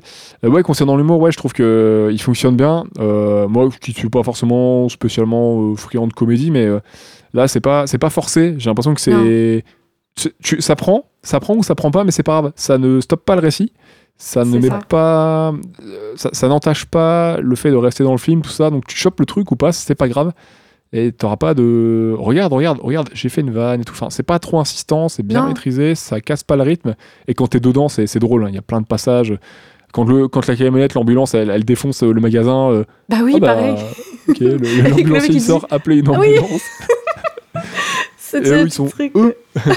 ok, C'est ça. c'est plein de C'est ça. trucs comme ça. euh. Ouais, ça Ou marche quand Anna, bien. elle pète, quand Anna elle fait, elle fait son concert là euh, dans, le, dans le bar euh, quand elle est en- quand elle est en drague et qu'elle euh, qu'elle qu'elle parle de son Ouais. de- du fameux euh, du fameux moment où elle a dérapé et, Mhm. et quand l'autre il lui balance un truc et tout quand il quand il l'insulte et tout et, euh, et elle elle pète un plomb je crois qu'elle lui jette un verre je sais pas quoi mais la grimace qu'elle fait et tout enfin c'est que des moments où je trouvais ça drôle en vrai parce que qu- quand Anna elle pète un plomb c'est quand elle pète un plomb quand elle est dans son délire euh, ça- quand, elle- quand elle fait Oui, C'est bah, trop ça drôle passe quand aussi elle par se les euh. expressions. Ouais, ouais. c'est super euh, moi il me fait trop trop marrer ce perso Ouais, ouais, elle est très cool. Elle est très cool. Et je trouve qu'ils sont super émouvants en fait. Et, Ouais. et ce côté très humain, il est palpable. Et je trouve que c'est ça qui est d'autant plus touchant. quoi. Ils ils nous font vraiment passer du rire aux larmes, littéralement, euh, de par leur histoire, de par leur personnalité. Tu vois, ils ont, ils ont un passé super sombre et pour autant, bah, tu les vois là euh, en train de. En train de vivre leur vie, en fait, tout simplement, enfin, d'essayer du moins de la vivre, euh, voilà, telle qu'elle, un peu cette famille recomposée, euh, c'est super touchant. Et je pense que voilà, malgré la dureté de certaines scènes et voilà de certains destins brisés, le film il est optimiste. Peut-être c'est aussi pour ça qu'il s'inscrit dans, dans le genre du film de Noël, mais il nous montre vraiment que les choses peuvent changer, que la vie elle peut toujours nous surprendre et qu'on n'est pas uniquement défini par notre passé. Et le fait de Non. croire en nos valeurs, en nos proches et d'accepter aussi de ne pas être parfait, bah, c'est plus important que les normes établies en fait de la société. Et ce qui compte, c'est d'avoir du cœur. Et la fin du film, ben, je trouve que c'est aussi un soulagement parce que voilà, on voit enfin nos trois héros estimés pour qui ils sont et avoir un peu de voilà de, de dignité qu'il aurait rendu. Et cette fin, elle est quand même optimiste et c'est ça que j'aime bien, c'est que c'est Tu t'attaches que trop à eux t'as envie qu'ils s'en sortent euh, bah ouais, Satoshi Kon, il nous, comment dire, il nous propose aussi, euh, voilà, un portrait, etc. Enfin, il met pas les choses en avant en mode regardez ce que c'est que la condition des sans-abri, tu vois. Non, ces trois, euh, ces trois personnages Ils sont normaux. ces trois héros, ils sont bah, sans-abri, certes. je suis trois SDF et Voilà, ils ont un, Et voilà, voilà, ils ont un background difficile, etc. Mais ça n'empêche pas, voilà, d'inclure des petites notes d'espoir, de, de montrer que c'est des gens comme nous tous finalement et, qui vivent et qui sont libres et qui. Et il y a ce truc un peu réconfortant de se dire bon ben ils sont tellement passés par plein de galères qu'à la fin t'es soulagé un peu pour eux. Et vraiment je trouve c'est, enfin voilà, ce film il, il est très bon sur plein de choses et et euh, voilà ce que je retiens euh, aussi surtout, mais euh, mais ouais vraiment une très belle découverte. Euh, qui prend d'autant plus sens quand tu réfléchis un peu à tout ce que tu vois. euh, et comme dit Sta, je pense qu'il y a plein de trucs cachés et que le film est beaucoup plus profond que ce qu'on peut éventuellement voir en, première, en premier lieu quand Ouais. tu regardes le film d'une manière un peu détachée. euh. Ok, ok. Donc on a, euh, bon, globalement, je pense qu'on est tous d'accord. hein, c'est un- on a tous euh, apprécié notre visionnage et revisionnage. euh, Oui. On a, on a pu vivre avec des persos incroyables pendant 1h30. Ils sont pff, vraiment trop, trop, trop, trop cool. Et Mm. euh, je suis content de m'être attaché aussi à des persos aussi. euh, ça fait du bien aussi de voir des, des- des personnages des, aussi lambda, au- aussi Ah, oui. normaux. Euh, c'est pas des gens qui vont sauver une planète et tout. C'est pas des gens qui vont sauver le monde euh, ou faire des trucs Mais je pense incroyables. que ça, Con, ça l'intéresse pas. hein. Non. Ça l'intéresse pas. Le, les... bah, je crois qu'il aime pas trop ce qui est shonen, tout ça. Non, bah ouais, les BZ, tout ça. il en parlait dans l'interview. hein, les, oui. quand- une des interviews qu'on a regardées, il disait que euh, l'industrie était euh, vachement formatée, et que c'était les, les décisionnaires qui, qui choisissaient de faire toujours des, des films de- avec euh, des, des batailles de robots, des, des, des nanas robots, des jolies filles et plein d'explosions, genre de trucs, et que, et que voilà, en fait, l'animation, tu faisais ce que tu voulais, Sky is the limit, hein, c'est tout. Euh, c'était euh, c'était les bifetons qui choisissaient euh, ce qui allait être fait ou pas, quoi, uniquement. Bah, clairement. Donc ouais, donc super super film et, et pour euh, continuer sur cette lancée, euh, je vais vous inviter à me, à me parler de vos scènes et vos séquences favorites. Bah, allez-y, moi je viens de beaucoup parler. donc- Euh, bah écoute, Ista, je t'en prie, je te laisse commencer si tu veux pour nous parler de ta scène. Ouais, bah moi, je, je voulais tricher un petit peu. je voulais prendre deux, Ah. deux petites ah, scènes. bah vas-y, Deux petites scènes. Et ouais, et en fait, alors je voulais prendre la scène de. Donc où t'as Jean qui se fait. Bah, Jean et le vieux SDF qui se font tabasser par les jeunes. Et en fait, je sais pas si vous avez remarqué, mais dans cette scène, il y a une parodie de Street Fighter. Sérieux? Non, j'ai pas Oui. du tout capté. Alors, il faut regarder les fenêtres en haut. En fait, ça fait des barres de vie. En haut, à gauche, en haut, à droite et en haut, à gauche de l'écran. Ouais, Et en fait, quand t'as le jeune, il le tape, il tombe, ça fait ça, t'as des fenêtres qui s'éteignent, oui. ça fait comme si ça perd la paire de vie. Et t'as, après, quand il se fait tabasser, t'as toute la barre de vie de, de à gauche, toutes les lumières qui s'éteignent. Et il a plus de, ça fait comme s'il il était mort, quoi. Enfin, il a perdu toute la barre de Ah, C'est vie. ça que ça fait référence. Et après, quand il se relève, ça vraiment, ouais, c'est, en fait, c'est, Street Fighter, quoi. Ok, parce que j'ai vu lumières combat. et je me suis juste dit, tiens, encore un élément bizarre. Mais j'ai pas fait attention plus que ça, j'ai pas, j'ai pas réfléchi euh, au sens. de- Ok, les plans de côté comme ça et tout. Ah, c'est là. pas mal. Ouais. c'est pas Là, mal. je suis en train de le remettre. En effet, c'est stylé. Ouais, ouais, ouais. Donc c'est pour ça que je disais euh, tout à l'heure que ouais, il y a des trucs cachés, des, des petits du symbolisme. Ouais, euh, des... beaucoup, de, beaucoup de travail sur les décors, sur Ouais. tout ce qui est en fond, en ouais, arrière-plan. c'est clair. Parce que je- bah, Satoshi Kon a beaucoup bossé sur les arrière-plans en tant qu'animateur. euh, sur, bah, je crois sur Memories, justement, le, dont on parlait tout à l'heure. Mm. Et euh, ouais, il est vachement attaché à ça. Et là, il a fait beaucoup de taf. euh, ils ont fait beaucoup de taf là-dessus. hein. sur. euh, et donc il y a ça, quoi, sur, euh, sur cette scène-là. Et j'avais pas vu quand j'ai vu, je fais ah, mais c'est du génie. C'est incroyable. Et même dans cette scène, il y a des. euh, outre le fait d'avoir des super idées dans le background, la, la manière Mm. dont c'est monté, c'est un truc de Oui, aussi. Parce que quand, quand, le vieux, euh, quand le vieux SDF qui est déjà mort se prend un coup, ça enchaîne sur. Tu passes direct sur Jean qui Oui. Réceptionne entre guillemets ce coup. Il y a une. Il y, a une, connexion entre ces, entre ces deux plans. Et quand Jean, des fois, se prend un coup, c'est ça- la caméra passe ensuite, le plan suivant, c'est sur le corps du vieux. Et en fait, euh, ça se répond toujours. C'est un jeu de ping-pong euh, de, de montage qui est hyper bien pensé. Mhm. Ces transitions, elles sont, elles sont folles. Et il y a, y a ça très, très, très régulièrement dans le film. De toute façon, Ouais, c'est dans Perfect Blue, dans Millennium, hein, c'est une, une de ses marottes. Mm. Et il, a, euh, il continue de nous offrir des- un travail sur les transitions. Je vais en reparler encore un tout petit peu après, euh, au fur et à mesure euh, du, du podcast. Et euh, c'est plein de moments comme ça qui sont incroyables. Que je trouve. euh, c'est c'est du- c'est vraiment du caviar, quoi. Enfin, t'es pas obligé de les voir, hein, ça apporte quelque chose, tu les vois pas forcément, mais quand tu fais attention à ce détail, tu fais. C'est super bien et c'est. c'est- juste fou, quoi. Enfin, ça n'a vraiment rien envie avec des, des, des cinéastes euh, américains qui sont ultra reconnus pour leur qualité du montage, euh, Ouais, c'est super bien, quoi. Mais même quand t'as pas forcément l'œil comme moi, ou tu tu- tu Mm. t'y connais pas forcément voilà, en technique de cinéma et tout, tu le vois quand même. Euh, je trouve que il y, a, Mm. il y a une manière originale du moins de filmer, tu vois. D'ailleurs, on dirait que c'est filmé. C'est ça qui est original, c'est qu'on dirait vraiment que t'as une caméra qui est en train de de filmer un plan. Enfin, c'est ça qui est surtout avec les plans de la ville, comme disait Ista et tout. Enfin, il y a vraiment un rendu original, des plans qui te font un peu tilter et dire ok, ce plan il sort un peu de l'ordinaire, il tente des trucs. Et on dirait vraiment que c'est une caméra euh, live en fait qui se balade, tu vois. Et, et c'est ça qui est vachement bien foutu, c'est que comme tu dis, c'est vraiment un film, euh, un film de cinéma, si on peut dire, tu vois, même si malheureusement chez nous il n'est pas sorti euh, en salle, mais mais euh, ça se contente pas, voilà, de d'être comme tu disais tout à l'heure, peut-être juste un film qui ressemble à de l'animation. C'est un Ouais. film, un film de un film ouais qu'on pourrait qu'on pourrait voir en salle, il y aurait pas de souci quoi. Et euh, bon, moi j'ai pas forcément tout vu parce que j'y connais pas, voilà, Ouais. mais euh, mais du Bah, moins. ces autres films, c'est pareil, ouais. T'as l'impression de voir des films ouais, live. c'est ouais. ça. C'est Comme s'il y avait un caméraman, en fait, qui, qui, ouais, c'est ça, tout à fait. qui filmait les scènes, Tout à quoi. fait. C'est ce souci du détail incroyable. et de la technique, euh, c'est impressionnant quoi. Mais peut-être parce qu'il se dit pas, euh, je sais pas, mais j'ai l'impression qu'il se dit pas, je fais un film d'animation, c'est genre, bah, Ouais. moi je fais de l'anime, Oui, moi je euh, j'ai un truc à raconter, euh, Ouais. je je dois faire ça, bah je vais le faire en fait. Oui, voilà. Oui, bah tout à fait. Il disait dans l'interview qu'on a regardé tout à l'heure que. Après, il prenait beaucoup des exemples début, fin, fin 90, début 2000, parce que l'interview date de, cette époque, début 2000, qu'on était euh, bah, déjà à l'époque et encore plus aujourd'hui beaucoup enfermé sur la forme, sur la technique, et pas forcément sur la globalité du film, et pas forcément chercher à faire quelque chose de. Soit ça fait un peu artificiel, et le récit euh, peine, à, peine à suivre, ça doit être homogène, soit euh, ouais, on se contente de faire des, essayer de faire des jolies choses. Il prenait l'exemple de des créatures de l'esprit hein, qui était sorti à l'époque, le Final Fantasy.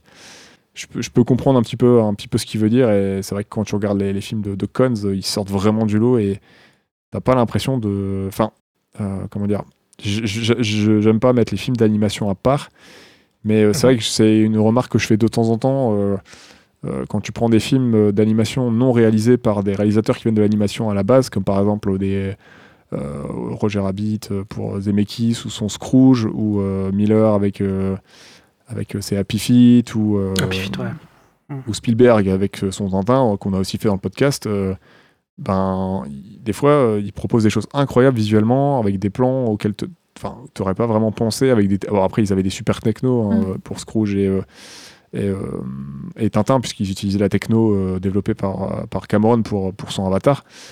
Donc avec un système de caméra un peu portatif virtu qui, qui permettait d'avoir une caméra virtuelle en même temps. Donc ils pouvaient filmer dans des environnements virtuels comme s'ils étaient avec une vraie caméra dans un vrai environnement. Enfin, c'est des technos de fou, mais ils proposent des, des fois, voilà, des, une utilisation d'une technologie en, en raccord avec leur, avec- en raccord avec leur récit pour ces, pour ces cas-là, dont je citais précédemment, et ces réalisateurs-là, et euh, ils proposent aussi des, euh, des- vraiment des voyages aussi euh, visuels avec des, plans que tu vois jamais, des idées que tu vois jamais, parce qu'ils viennent pas du milieu un peu plus traditionnel de l'animation, notamment du milieu américain. Il y a beaucoup de films que j'aime bien, hein, mais qui est même de toute façon dans une partie du cinéma, je pense japonais, spécifiquement dans, l'animation, il y, a- beaucoup de choses qui, reviennent, il y, a- beaucoup de choses qu'on pourrait peut-être dire un peu très scolaires par moment, et, Ouais, et peut-être qu'il manque un peu de d'essai, d'audace euh, de temps en temps, euh, si je puis dire. vois ce que tu veux dire.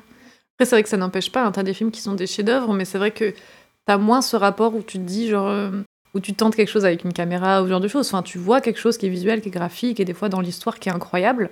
Mais là, en plus, il y a vraiment cette dimension de. Ouais, comme si t'avais un. Enfin, tu, tu- tu te ressens, toi, en tant que spectateur, tu dis, ok, il y a quelqu'un derrière la caméra, là, tu vois, qui nous filme des trucs et tout, c'est Ouais. pas possible. Et ça, ça ouvre encore une autre dimension, je trouve, à ce que tu vois, parce que.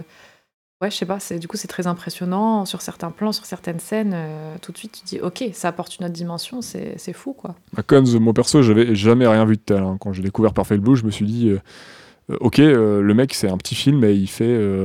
Enfin, pour moi, c'est c'est un, c'est un thriller qui égale ce qu'a pu offrir Hitchcock sur certains de ses films. ça n'a rien à envier à un Psycho, euh, Ok. Même s'il a posé pas mal de bases. à- je sais, je sais. Ouais, je- bah, il, est, il est comparé à De Palma et des choses comme ça. ouais, ouais, ouais. Satoshi Kon. Ah ouais, ouais, ouais. Ouais. Ça n'a rien à envier à certains gros films aussi de, de Palma, je trouve, notamment certains thrillers. Ça m'a même fait un peu penser à Phantom of the Paradise. C'est vraiment Mhm. pas pour survendre le projet parce que j'ai vraiment kiffé, mais c'est vraiment euh, une mise en scène, une maîtrise du, du plan et du récit qui est incroyable. hein. C'est pas... Et je pense que c'est pas pour rien qu'un escroc, bon, je vais le dire maintenant, c'est que j'en avais pas trop parlé à l'époque euh, quand on a fait le podcast sur Perfect Blue, mais c'est pas pour rien qu'un escroc comme Darren Aronofsky a littéralement pompé de A à Z Perfect Blue, que ce soit dans ses thématiques et dans sa mise en scène, pour faire son, euh, euh, qui, pour faire son Black Swan, quoi. Et même lui, de toute façon, ne, ne- ne le reconnaît pas. hein, mais, euh, mais bon, euh, c'est voilà. Enfin, Cohn, il a vraiment en très peu de temps, en quatre films, il a proposé euh, quatre- vraiment quatre récits, euh, quatre films vraiment de ouf. C'est vraiment dommage qu'il ait pas pu en apporter plus. Et euh, Ouais. je le mets dans les pierres angulaires, je pense, du cinéma japonais, hein, tout court. Mhm.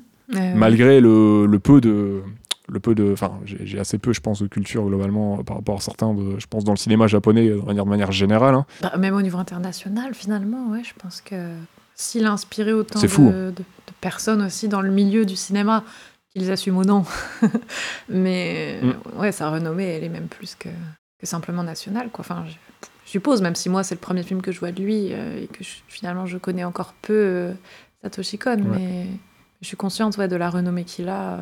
mais sur ce bah du coup euh, avant de, de trop trop trop digresser même si c'est très intéressant est-ce que tu peux nous parler de ta deuxième scène euh, Ista? Ouais, je voulais juste parler vite fait de, hum, du moment où Anna s'énerve contre Jean à l'hôpital. Ah oui, Et euh, parce que je trouve que les, les- le travail sur l'animation des visa- du visage, il est assez fou, quoi. sur le coup, il est assez incroyable.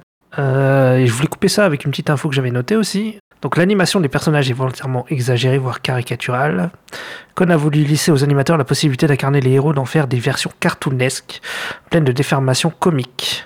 Dans son blog, il précise qu'il a particulièrement apprécié le travail de Shinji Otsuka et de Kenichi Konichi, qui se sont appropriés les scènes du storyboard. Je crois que c'est un des deux qui a animé euh, Ça doit être un des deux, ouais. qui a animé la scène de Anna parce que il y a une des animatrices qui était en interview dans le dans le film euh, documentaire du coup de Pascal Alex Vincent Sato- Pascal Alex Vincent excusez-moi donc Satoshi Kon l'illusionniste Euh, il y a une des animatrices qui est euh, qui est interviewée et qui parle de cette séquence là dans lequel euh, l'animateur euh, a pu se faire vraiment vraiment plaisir et y aller à fond avec le gros plan euh, ce- cette, cette séquence d'Anna qui, qui engueule Jean ouais. et qui a pu se faire mais vraiment plaisir et tu sens qu'il y a un taf monstre avec les déformations euh, t'as l'impression que la caméra elle se rapproche un petit peu bon c'est Anna qui se rapproche de la caméra mais il y, a- il y a un travail monstre sur, euh, sur le perso et euh, il se déforme de, de colère et tout Ouais. et euh, Ouais, même sur la perspective et C'est tout. fou. savez, ça, il zoome et machin, avec la tête. C'est ouais, c'est assez fou, c'est un money shot de l'animation enfin c'est euh, c'est c'est vraiment Ouais, il y, a- il y a un boulot de, de fou encore plus sur ce plan et ils se sont fait plaisir ils ont tout mis sur, euh, sur Anna et euh, tu, Mhm. tu sens que c'est un plan particulier. Ouais, c'est clair. Et ça se sent dans la scène, puisque Jean, il est un peu acculé, quoi. Elle s'arrête pas de parler, tu vois, elle déblatère ses trucs, elle est super en colère. Et Et ça donne ouais, vraiment une dimension où en fait Anna elle prend toute la place, tu vois, d'un seul coup, et, et sa colère tu la ressens fois mille, quoi. Ses plans sur le visage, des expressions. euh, euh, voilà quoi, c'est. L'émotion elle est là à 2000% et tu peux pas y échapper, quoi. En même temps, en tant que spectateur. euh, Ouais. C'est impressionnant. Mais ce qui est bien, c'est que tu sens que c'est pas un plan qui est fait juste pour dire ouais, on fait de la belle animation, c'est que ça colle avec l'histoire. C'est que c'est Non, ça un- raconte quelque chose. C'est cohérent avec Ouais, c'est- pas du gras. C'est pas du gras, genre regardez, on anime Voilà. bien un bonhomme. Non, non, non, là ça fait sens avec ce qui se passe, euh, avec l'émotion qu'elle a à ce moment-là. C'est tout est cohérent quoi, et tout apporte, ça, ça apporte un vraiment surplus euh, d'émotion encore plus que bah, ce qui se passe parce que la scène est déjà émouvante, dans... elle se sent trahie, tu vois, etc. Et non, c'est c'est super quali quoi. Avant d'en- d'enchaîner, de continuer sur, sur notre petite scène, comme on parle un petit peu des personnages, donc euh, bah, là on parle d'Anna, hein, qui est, euh, qui est une, une femme d'une à peu près une quarantaine d'années, un petit peu comme Jean, hein, ils sont, sont dans le middle age un petit peu, et, euh, qui, est une, qui est une drag queen, donc SDF, hein, comme, comme Miyuki et, et, et Jean, et qui est jouée par Yoshiaki Umegaki, qui est aussi un ex-drag queen, une ex-drag queen. Ok. Ah, Ça c'est cool. On peut le, Cool on peut le voir, il est, il est très content, il en parle avec euh, beaucoup d'affection et d'émotion euh, d'Anna dans le making-of euh, de 20 minutes de, sur, euh, sur Tokyo Godfather. Et euh, il, était, euh, il, avait la- il dit qu'il est très content d'avoir euh, d'avoir d'avoir travaillé sur Anna et euh, il trouvait que c'était un personnage très touchant et, euh, et attachant. D'accord, ouais. On a euh, donc Jin, qui est un- aussi un sans-abri hein, d'une quarantaine d'années, euh, également, qui lui a, a travaillé, euh, qui a notamment été euh, du coup euh, cycliste, euh, cycliste, non, il dit qu'il a été cycliste, mais il a été vendeur dans un magasin de, de vélo, tout ça, il a tenu un magasin de vélo, qui est joué par Turo Emori. Il, avait, il a rejoué pour Satoshi Kon euh, le personnage de Inui Seijiro, une voix dans Paprika. D'accord.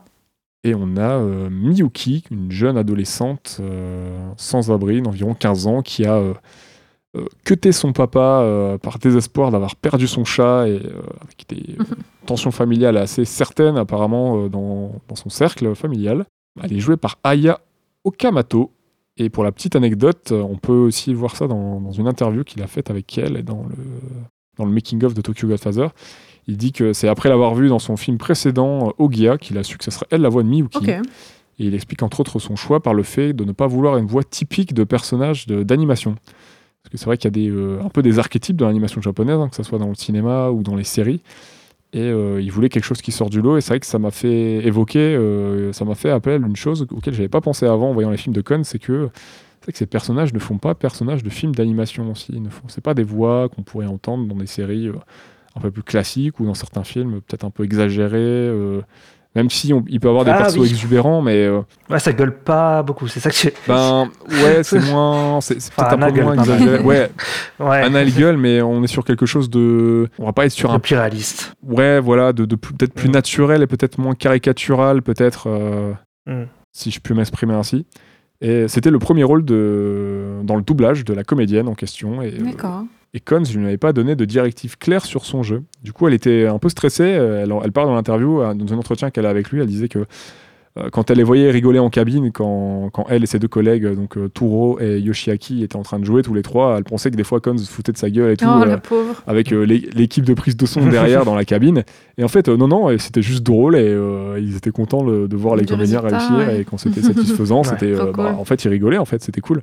Elle a eu un jeu apparemment assez naturel avec assez peu de directives. Elle avait l'air d'être dans la note d'intention de, de, de Cons et d'être euh, d'être en accord avec ce que, ce que Cons lui demandait. Est-ce que Ista t'avais fini pour tes scènes là? Oui, Est-ce que Claire, tu veux nous parler un peu de, de ta, de ta séquence préférée? Tac, tac, tac. Alors, bah, moi, j'ai choisi donc euh, la scène euh, donc, du mariage de la fille du mafieux, euh, dans lequel se passe un assassinat. Donc, pour euh, remettre un peu dans le contexte, euh, à un moment, Jean, Anna et Miyuki découvrent une voiture avec en dessous un homme coincé. euh, Déjà, c'est improbable, ça, me fait rire. Genre, le mec est Oui. coincé sous sa voiture.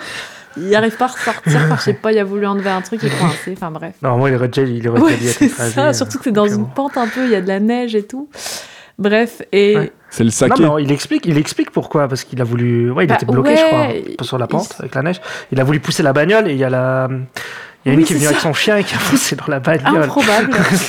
Euh, Et du coup, euh, Anna et Jean le, le sortent d'affaires et pour, euh, pour les remercier, il les invite au mariage de sa fille. Mm. Voilà, euh, c'est là que Jean commence à se dire. Ouais, c'est un peu bizarre, je pense qu'on devrait pas y aller, je pense qu'on commence à rentrer dans des magouilles mafieuses. Mais Anna est super. Ouais, mais il y avait le, ouais, mais il y avait aussi la chose, c'est qu'elle avait oui, c'est la ça, carte. t'as raison. C'était le club. Oui, oui, oui, c'est ça. Ouais. Et c'était relié euh, aussi euh, Ouais. au club parce qu'ils cherchent. euh, ils- En fait, ils recherchent la mère du bébé. Il cherche la mère du bébé. dans ce club. Ouais. donc, euh, voilà, tout est un peu lié. Bah, le, le- tout le scénario, c'est que ça. C'est ils ont la clé, Ouais, ça ouvre un ça truc, débloque après un ça truc. à un autre euh, et le chose. fait qu'il y ait une Ouais. coïncidence totale qui arrive, improbable, bah, ça débloque d'autres trucs. Et, et c'est ça qui est pas mal, ouais. J'adore, c'est trop galerie. Ouais. Bah, bah, J'avais noté euh, en parlant de ça euh, que c'est c'est un des concepts en fait. Euh, attendez, je retrouve. Alors voilà, j'avais noté l'intrigue de Godfather, euh, Godfather pardon, est basée sur une combinaison entre le concept de synchronicité et de kairos, donc K- K-A-I-R-O-S. Ouais. Euh, la synchronicité est liée aux théories du psychiatre Carl Jung, dont Kohn est un admirateur. Il s'agit d'une coïncidence ayant un sens particulier pour une personne. Donc euh, quand par exemple elle trouve le bébé euh, Ouais. Anna, qu'elle dit ouais c'est un signe de Dieu, etc. Et euh, le kairos, ça vient de la, physio- de la philosophie grecque. Ça désigne un moment opportun qu'il faut saisir, une coïncidence permettant d'établir une nouvelle série d'actions. Et en fait, c'est bah, Ouais, que ça, tout c'est le film, clair. quoi. Ok, c'est intéressant. Intéressant. À des ouais, ouais, ouais.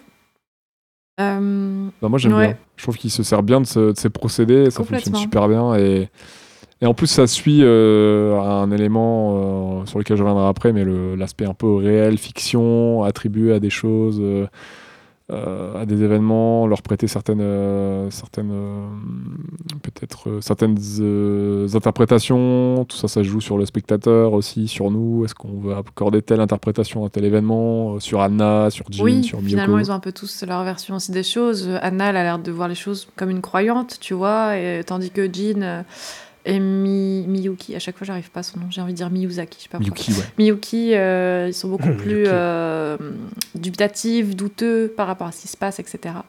Même si au, au fur et à mesure, ils se laissent un peu plus prendre dans, dans l'histoire, etc. Mais, euh, mais ouais, c'est intéressant que même euh, les personnages, comme les spe- le, le spectateur, peut se poser la question du bon, est-ce que juste c'est une coïncidence euh, pu- purement hasardeuse ou est-ce que voilà.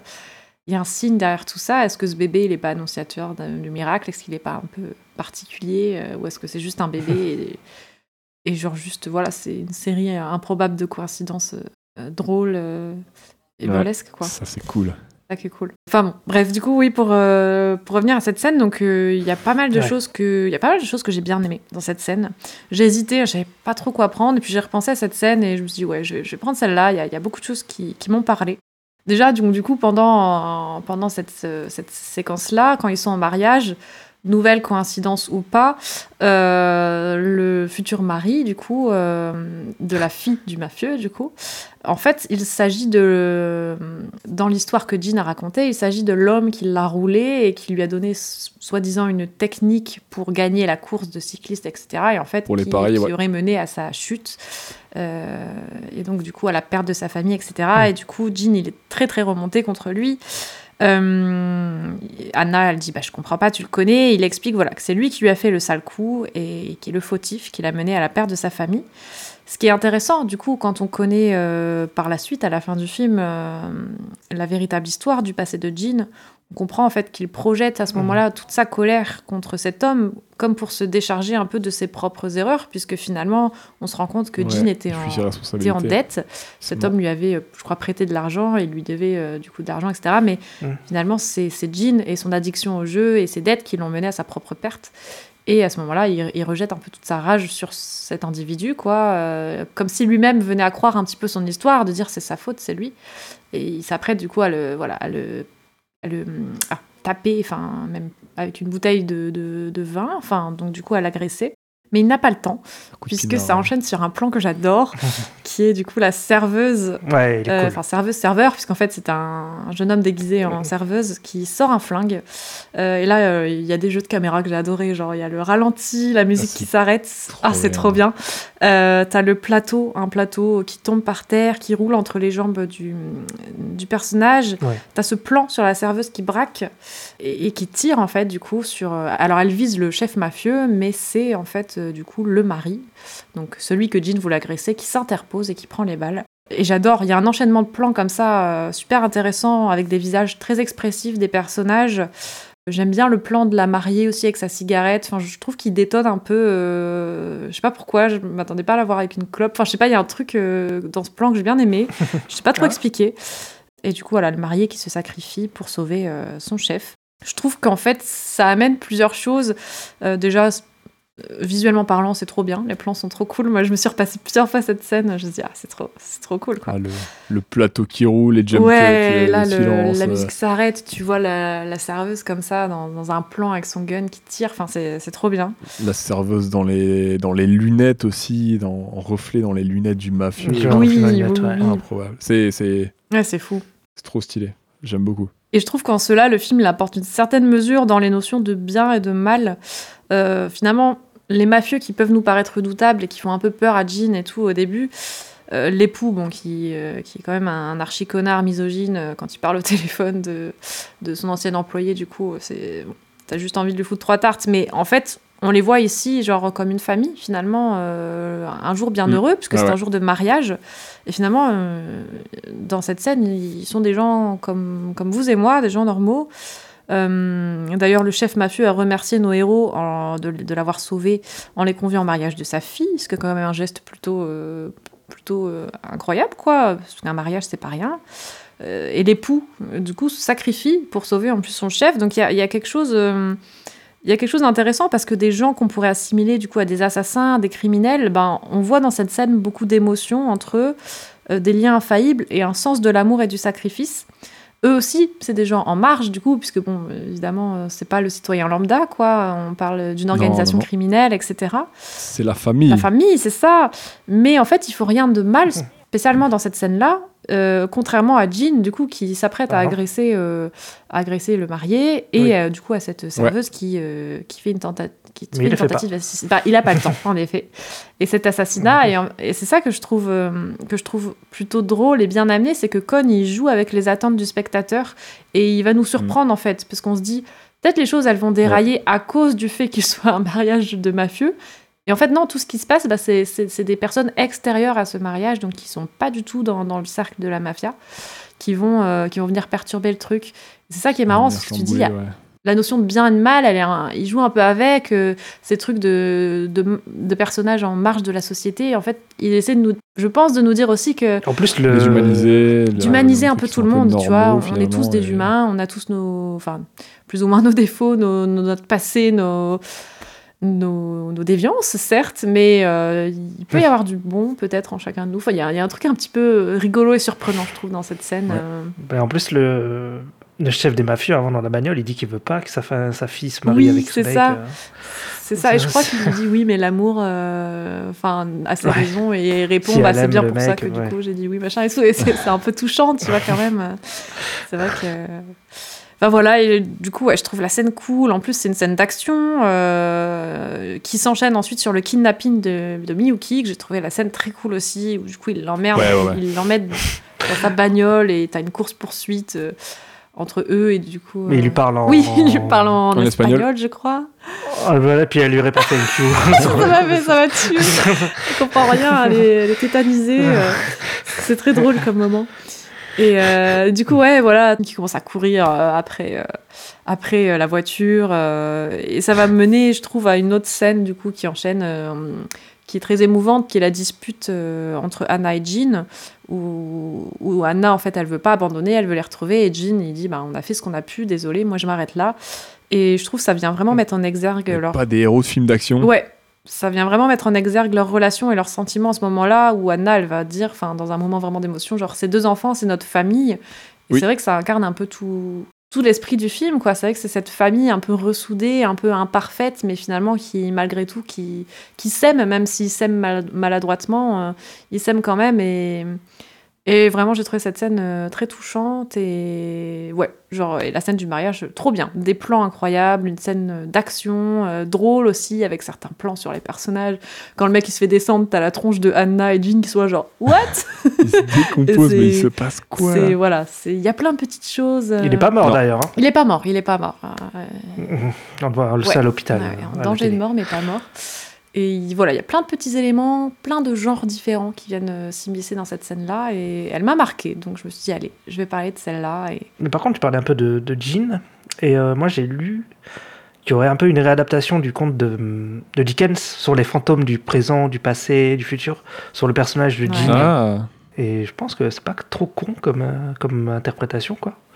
Parce qu'il y a un peu de ça, quoi, hein, sur le coup. Enfin, faudrait creuser, mais je pense qu'il y a un Ouais, peu de ça. ouais. C'est vrai que c'est pas con, en effet. Ouais, notamment de par les versions de son histoire. euh, Oui, Le fait, Ouais. le fait qu'il change aussi beaucoup, qu'il soit hanté par son passé, qu'il finalement il, va changer. Bah, c'est ça, ouais. Moi, c'est moi cette séquence m'a aussi fait penser euh, à une série dont je te parle, je t'ai jamais parlé, je crois Claire, c'est euh, c'est les Sopranos. Et ce, ce côté je m'attendais vraiment. je veux dire, tiens, euh, ce côté vachement. première euh, fois que j'entends ce nom-là de ta bouche. Bah ouais, c'est pour ça, j'en profite ce, ce- j'en profite ce soir dans cet épisode pour t'en parler, pour me livrer. Euh, Mais non, ce côté tranche de vie dans, dans un univers de mafieux qui est souvent, euh, bah, souvent au cinéma euh, montré comme, euh, comme un peu des rockstars, hein, euh, des gens dont on envie la vie. Et c'est vrai que ce côté tranche de vie avec des trucs qui vont des fois arriver, des drames dans des situations euh, où t'es en privé, où t'es en famille pendant un repas, ce genre de choses, et ça va déraper, ça va complètement partir, euh, partir en cacahuète et il va se passer des choses, euh, euh, bah, regrettables dans des, moments de comment dire dans des moments privés dans des moments intimes Euh, ça, ça m'évoque un, ça m'évoque un peu ça et euh, c'est vraiment ce genre de choses qui se passent euh, bah, régulièrement dans les Ok. Sopranos mais qui se passe dans cette séquence quoi Oui, J'avoue, j'avais envie de dire, ça peut évoquer Game of Thrones aussi. Euh, le mariage qui finit Le mal. mariage, Oui, je pense qu'en termes de mariage qui finit mal, on peut le citer dans le haut du panier, celui-là. ouais, ouais. En effet. Bah, même le parrain, hein, pour le coup, euh, enfin, le... c'est exactement. Enfin, ça, ça se déroule littéralement pendant une grande partie du film, pendant le mariage de sa fille aussi, etc. Ça part en couille Ça part en couille, comme tu dis. Et euh, bah, comme on parlait de séquence d'action je vais euh, je vais enchaîner avec ma séquence si tu as si tu as Oui. terminé Claire Tout à fait. Moi, je vais prendre la, la séquence de la course-poursuite en camtar, hein, que, que, que la, la- la fausse mère en fait, du, du bébé, hein, euh, la fameuse nana qui, qui cherche depuis le début du film, en fait, euh, c'est une voleuse d'enfants. Elle a perdu son enfant et, et elle a chouré, euh, elle a- kidnappé un autre enfant à l'hôpital. Donc on se Ouais. retrouve avec Anna, Jean et Miyuki euh, quelques, quelques heures après avoir échappé, euh, à- enfin même si c'était pas eux la cible, après avoir assisté à l'attaque pendant le mariage, euh, se retrouve à courser euh, celle qui pensait être la mère donc, euh, du nourrisson, hein, et donc pas Sonic le nourrisson, qui, euh, qui décide... Ok. Je sais. non, je m'attendais pas du tout. Ça, Je dis, vas-y, je balance ça, on verra bien, je m'en débarrasse, c'est- c'est fait. ok, pas mal. Tu m'as pris par surprise, je- je- j'ai marché. Il y, en a- il y en a peut-être d'autres, hein, qui sait. ah Peut-être. trucs, mais- Je reste tout euh, donc, euh, qui décide de voler, en plus du bébé, euh, le camtar, donc le camion de livraison au nez à la, barbe du, policier. Euh, Jean fait de même, hein, il choure le vélo du, policier et se met à, partir en poursuite endiablée sur des routes gelées euh, et enneigées afin de, poursuivre le camion. Donc, une séquence d'action incroyable, je trouve, les amis. hein, c'est bien rythmé, c'est bien cadré, on dirait. On dirait un film d'action vraiment live, hein, c'est euh, avec euh, de la tension, du fun. Jean n'a rien à envier à John McClane hein, quand il grimpe sur le camion. C'est C'est vrai, putain. c'est incroyable. On n'oublie pas l'humour, puisque par exemple le taxi, bah, qui se fait Ah encore, euh, qui embarque encore Anna après s'être fait draguer, euh, un petit peu soudoyer parce qu'elle a pas assez de thunes pour payer la course. euh, quand elle lui fait du gringue euh, pour, mais tu sais, euh, tu peux peut-être attendre quelques minutes, c'est pas grave, nanana. Moi j'aime bien les hommes comme toi. Elle donne exactement sa description, lui il se décompose, tout ça, c'est super drôle. ce C'est drôle, Ah oui, c'est oui. très drôle. et là, ce que j'aime bien, c'est que le... après être rentré, euh, après le- le- l'accident de camion dans le building, euh, il y a Miyuki et, et Anna qui sortent de la bagnole et, euh, et en fait, le taxi fonce en ligne droite et il se plante dans le mur. Genre, il a oublié de s'arrêter. Le mec, il est tout penaud avec sa bagnole. euh, bah, j'ai trouvé ça super drôle parce que t'as as, t'as Miyuki qui, qui sort, qui s'arrête devant le. qui va devant l'ascenseur et euh, bon, du coup elle peut pas l'appeler, elle va prendre les escaliers et t'as littéralement la voiture qui passe de profil et, et boum. Euh, tu, tu le vois pas. C'est vrai, je me souviens. C'est hors champ. La bagnole se mange le mur alors qu'il aurait juste pu fait, s'arrêter. Juste s'arrêter, parce qu'en plus il roule dans un bâtiment, tu vois. Il est pas sur la route. Ouais, c'est ouf ça, il roule dans le bâtiment. défonce le mur. là. Comme un couillon. Allez, ciao J'en ai marre, je me Et- casse de ce monde pourri. Et c'est super drôle parce que ça te fait des émotions variées alors qu'on parle quand même d'un rapt d'un bébé. Et bah, tu vas Oui. rigoler, tu vas, il y aura de la tension, tu vas avoir peur pour Jean, tu vas avoir peur pour Miyuki, pour Anna, pour euh, un peu petit peu pour le Mais chauffeur. N'empêche, il est fort en. C'est quand même un, un bon cycliste. hein. Oui, il rattrape quand même un Même s'il a camion. menti au début, il disait qu'il était. mais- Oui, c'est vrai, j'avais pas fait le rapprochement, mais oui, oui. Ouais. Oui, au début. Bah si, oui, il dit au début Oui, que c'était un oui. cycliste, machin. Et en fait, en fait c'était un vendeur de vélos. Ouais. Bah, Là, c'est son vélo. moment de gloire finalement, c'est c'est son histoire qui Ouais. a envie. J'y Il avais même pas faire du pensé, vélo, tu vois. mais peut-être pas de quoi courses à un camion sur la neige, quoi. C'est chaud quand même. Peut-être le verglas l'a aidé. Ah, peut-être, hein, euh, peut-être bien, il a peut-être gagné de, un, petit peu de, un petit peu de vitesse grâce à ça. Ah, par contre, l'équilibre, c'est moyen. J'ai fait du vélo sur la neige et de la glace il y a quelques jours, euh, j'étais pas bien. Oula. Et il y a la musique que, qui rythme très très bien la scène aussi. hein. Le, le moment a beau être tendu, grave, euh, ben, ça apporte du tempo, mais par moments c'est hyper léger. Et euh, du coup, on oscille entre un peu le tragique et le burlesque, parce y a quand même des moments où tu rigoles, tu fais Ah putain, mais non. Attends, le chauffeur, le pauvre, et puis euh, il y a Anna et l'autre qui font Allez, papy et tout. euh, Anna et Miyuki qui disent à Jin de Ah, vas-y, grand-père et tout, vas-y, accroche-toi, t'inquiète, ça va aller. Et au taxi aussi qui dit non, mais là, on va pas. On va se tuer. Mais non, Et, non, France et tout. Mais je trouve qu'elle est pas envahissante. Ouais. Elle accompagne très bien la scène. Elle reste très souvent d'ailleurs en, en arrière-plan du sound design. C'est pas une musique qui va venir euh, vraiment euh, Ouais. euh, amener une surenchère et prendre une grosse partie euh, de prendre place vraiment une, une partie du- de, de l'image quoi on va dire. Mm. Et euh, elle est pas envahissante. Et elle s'efface même parfois pour euh, avoir des moments un, un peu suspendus, genre la disparition de Jean quand le Mm. camion il écrase sur le mur pendant deux secondes. Tu fais non attends il est Bah ouais, parce que. pas ça- mort et tout tu vois. D'ailleurs, quand il réapparaît, je me dis, mais c'est impossible. Enfin, tu vois, il y a plusieurs Oui, trucs c'est comme ça, je impossible, dis, bon, mais- euh, mais justement, Et- ça et la- fait partie. Et la musique, elle s'arrête là quelques secondes. Et tout comme l'accident du camion, quand, la- quand le camion il va se coucher, pendant quelques instants, il y aura plus de musique jusqu'à ce que la course-poursuite se reprenne pour monter en haut du building et tout. Ouais. Ouais. Ils gèrent bien leur ouais, tempo, les silences sont plutôt bien gérés. Ouais. Dans justement l'interview qu'on a regardé dans la table ronde, il dit justement que le silence c'est important et qu'il trouve qu'à Hollywood, euh, il, il comble de plus en plus les silences et qu'il qu'il bosse pas assez sur les notions de vide, de, de, de silence, de pause, quoi. Que le, le silence, c'est, ça fait partie de la musique finalement. Et je crois que c'est Alexandre Astier qui disait ça une fois, que bah, c'est un rythme. Et que bah, le silence est tout aussi important, savoir quand caler à son que, que, que ne sûr. pas en mettre. Et que par moment, le fait de pas avoir de son, ça te permet euh, un peu plus d'apprécier la musique dans derrière. la- Et... Dans le solfège, on dit euh, à silence, et puis t'as même Ouais. un petit symbole, Mhm. tu sais, euh, C'est joli d'ailleurs. pour le silence, quoi. Non, mais c'est tout aussi important et je trouve que dans le film, il arrive, euh, il arrive par moment à. Bah non, enfin, par moment, il arrive euh, parfaitement à. à- Ces moments là de tension sans sans musique, ça fonctionne super bien et et, toi, t'es suspendu aussi un peu comme la musique et tu dis, ok, attends, le jean il est au sol, il a le bébé dans les bras ou alors il est plus sur le mur, il est où? Enfin, il a pas été broyé contre le mur. Euh, par le camion, euh, pendant deux secondes, tu retiens un peu ton souffle, comme quand la musique retient son, ses sons, ses notes en fait. C'est Et, euh, ça fonctionne bien et il y a ce, voilà, ce moment en suspens qui, qui suspend aussi le, le- le spectateur et la spectatrice. Tout comme Jin, Jin, tout comme Miyuki et Anna sont suspendus pendant deux secondes qui, qui craignent pour la vie de, de Jin. Quoi. Voilà, bah, la- l'anime est au top hein, pour cette séquence. hein. On a des gros plans sur le visage, on a Jin sur le vélo, le vent dans les vêtements, dans les cheveux, qui est, c'est d'une fluidité, c'est- c'est c'est superbe. Et euh, les véhicules, hein, qui, qui, le, soit le camion qui s'encastre, ou le vélo broyé contre le mur, avec les fixes, tout ça, enfin c'est l'impression qu'il y a une caméra qui est posée, qui filme, le, qui, qui filme dans la rue, quoi. C'est, incroyable. Ouais. Nos, nos héros et héroïnes sont terrorisés par, euh, pour le bébé et Jean. hein. c'est, mais c'est pas avoir en courage. Ils risquent leur vie et celle du taxi pour sauver le petit chérubin qui pleure à chaudes larmes. hein. Et euh, contrairement à ce qu'affirmait Jean quelques instants plus tôt, euh, ils se transforment tous trois en héros et héroïnes de films d'action. C'est vrai. Ça, il, il cite ça plusieurs fois dans, dans le film et finalement, il se retrouve à, il se retrouve en, en héros de films d'action, euh, pas forcément très très musclés, mais euh, plein plein plein de courage et, euh, et de bonne volonté pour sauver un jeune un jeune bébé. Et, euh, et à la fin aussi pour sauver Miyuki qui va aussi prendre un sacré risque pour euh, tenter de sauver la, la maman et le, et le bébé surtout. Et finalement, c'est euh, c'est Anna qui va se retrouver dans un moment de grâce. euh, voilà, Très En bas du building, scène. Ouais, ouais, ouais. magnifique. Ouais. Oui, oui, euh, oui, effectivement, un peu comme Madame, euh, comme un peu comme Mary Poppins, me souffle-t-on dans l'oreillette. Il y a de ça, c'est clair. Il y a peut-être moyen qu'on réponde tous les trois la même chose, mais quel est votre euh, perso favori? Eh ben, c'est pas évident, figure-toi. euh, parce que Ah Ah non. je, je trouve le trio euh, très complémentaire.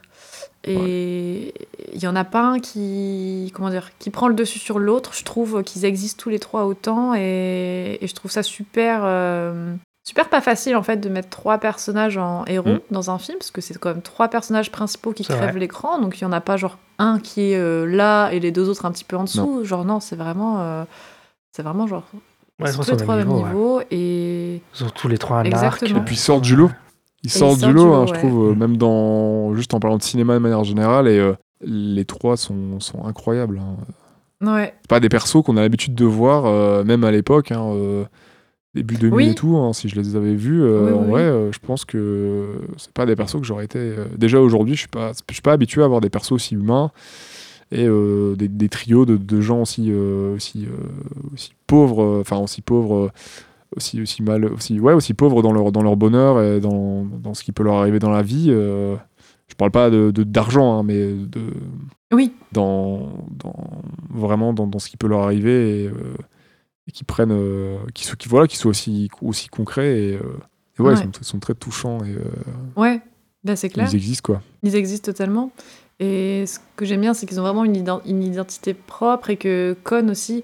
Déjà, bon, il les a fait euh, sans abri, donc c'est déjà des personnages qui vont être en marge de toute façon de la société euh, tokyoïte, telle, telle qu'on peut la voir là dans le film, et même, j'imagine, euh, euh, dans la vraie vie, quoi.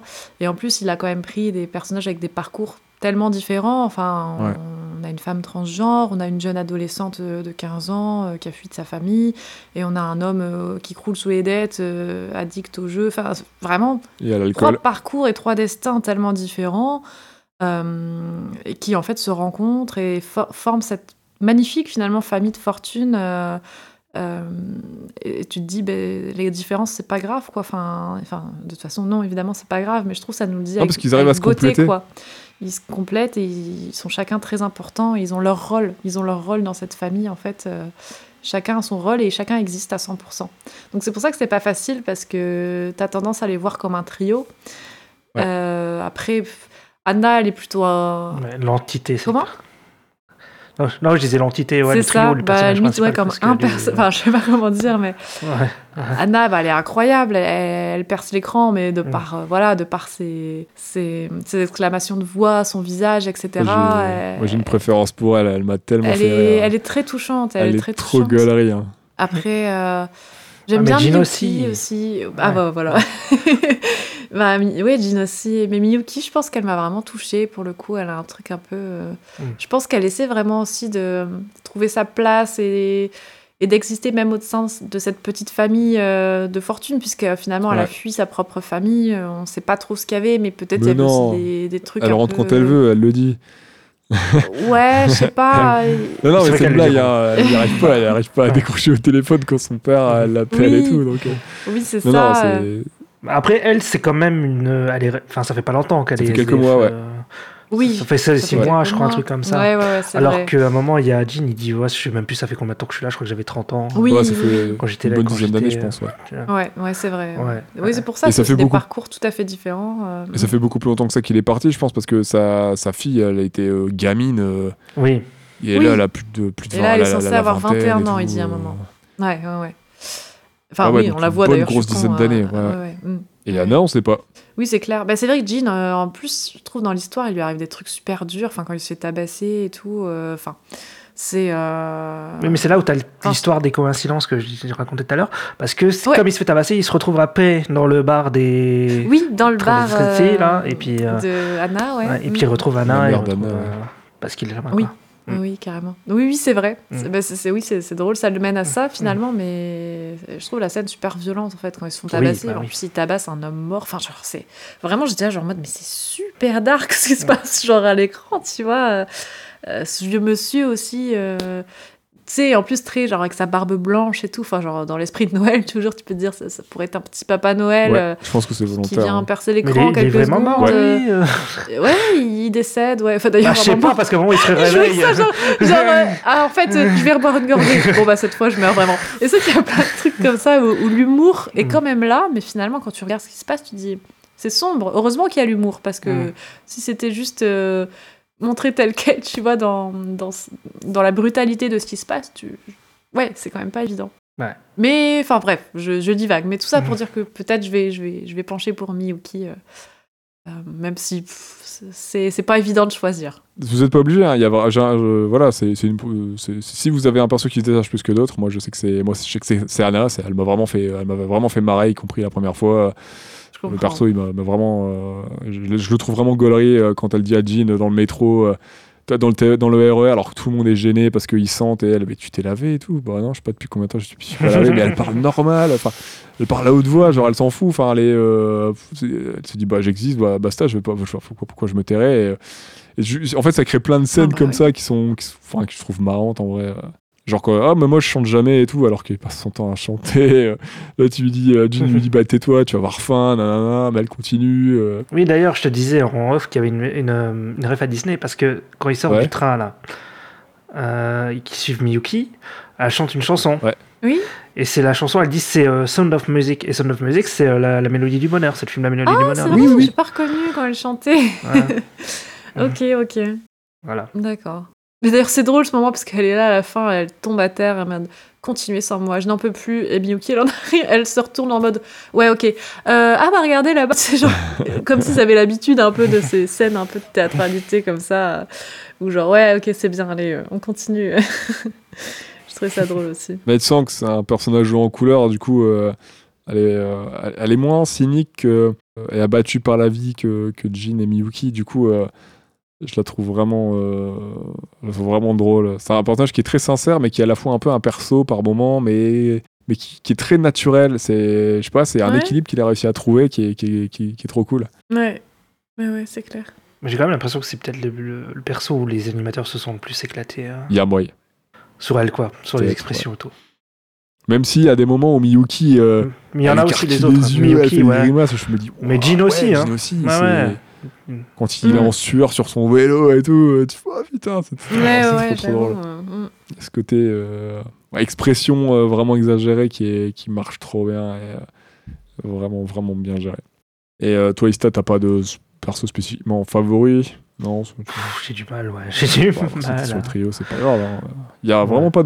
d'obligation. Bah, si tu prends Anna, que Claire elle prend Miyuki, je prends Allez. Ouais, c'est comme ça, la Sainte Trinité. Euh, si ça vous dit, on peut, on peut passer un petit peu euh, à tout ce qui est thématique. Ouais. Et, euh, Ouais, désolé, j'ai noté plein de thèmes. Elle a refait une dissertation Ouais, en pardon. trois parties et conclusion.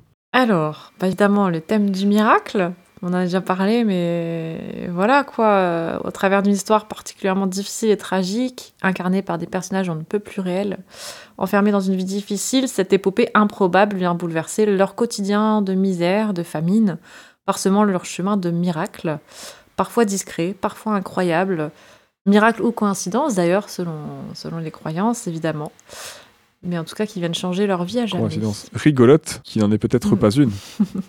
Ensuite, bah, celui de la famille, la MIF, ULF. Euh, donc, ouais, la famille est abordée sous plusieurs formes. Tout d'abord, l'aspect biologique euh, de, de la famille, euh, voilà, biologique, quoi. Puisque chacun des personnages, en fait, a été arraché à sa famille d'origine euh, au parcours d'un douloureux événement passé. Euh, mais on peut aussi voir voilà la famille euh, sous l'aspect de l'amour et des liens qu'on crée avec, euh, avec une famille de fortune, avec des compagnons qui ne sont pas voilà qui, qui- avec qui on n'est pas lié par le sang, mais qui avec qui on peut avoir parfois des liens et une histoire tout aussi forte qu'avec sa famille biologique. C'est ce que je pense nous montre aussi un petit peu cette histoire. Après, c'est omniprésent parce que c'est aussi bah, avec la mafia, euh, la fille du mafieux, euh, bah, l'histoire de, de, la, bah, de la voleuse d'enfants et tout, qui est avec son. Et aussi, Ouais. Mm. exactement. Ouais, c'est Ouais. vrai. Ben ouais, Miyuki, La voleuse d'enfants, ouais, vraiment, c'est- avec leur famille. c'est central. Anna, Ouais, il y a sa mère, euh, qu'elle La a, famille est vraiment- voilà, euh, mis de côté tout ça parce qu'elle sait, euh, elle Ah a fait quelque chose pour elle d'irréparable et tout. euh. Ah non, c'est la famille est vraiment au centre. Mais en fait, c'est pas tant ça. Euh, Enfin, je crois que hum, Anna, son parcours est aussi un peu plus difficile parce que je l'avais pas forcément no- noté, mais en, en faisant quelques recherches et tout, elle, elle- elle raconte un peu aussi un moment à, Mm. à sa mère. euh, elle demande des nouvelles, je crois, de, de quelqu'un qui, en fait, euh, je crois, est la personne avec qui elle Oui, a et qui est fait sa mort. vie à l'époque et qui est mort Ouais. du sida. Genre, c'est évoqué à un moment et, Ouais. et je crois que c'est aussi là le point, un peu, je pense, de non-retour pour Anna. Ouais. Parce que je crois que qu'elle est orpheline, je crois. J'ai lu qu'elle Oui, est il orpheline. me semble aussi hein, que Ouais. sa, enfin, sa mère Ouais. qu'on voit à l'écran, c'est, je pense, une Ouais, ouais, ouais, je pense aussi. Ce- celle qu'elle considère comme sa mère en tout cas. Et apparemment, elle aurait été euh, Anna, je pense. euh, Enfin, je sais pas si elle était mariée aussi. Enfin, elle était en concubinage avec quelqu'un qui serait Ouais. mort du SIDA. C'est ce que, ou du moins quelqu'un de qui Ouais, était très ça. proche et qui l'a Ouais. euh, profondément affecté euh, aussi. euh. Voilà. Et ça, avec le scandale aussi du bar, certainement. Enfin, plein de choses Lui qui faire euh, déborder, déborder le. poussaient un peu à ça. Ouais, la goutte qui a fait déborder le vase. Bah ouais. Le trop plein de Ah soupe. Euh, bah du coup oui, ça permet d'enchaîner avec le thème euh, évidemment de la quête identitaire. hein. Chacun de nos personnages est en proie un peu à ses démons, à ses souffrances, et la découverte de ce bébé abandonné, un petit être pur qui vient de naître, va éveiller leur conscience et les faire réfléchir sur leurs propres conditions, leurs propres torts, leurs propres envies, et sur leur, pro- leur propre existence. Pardon.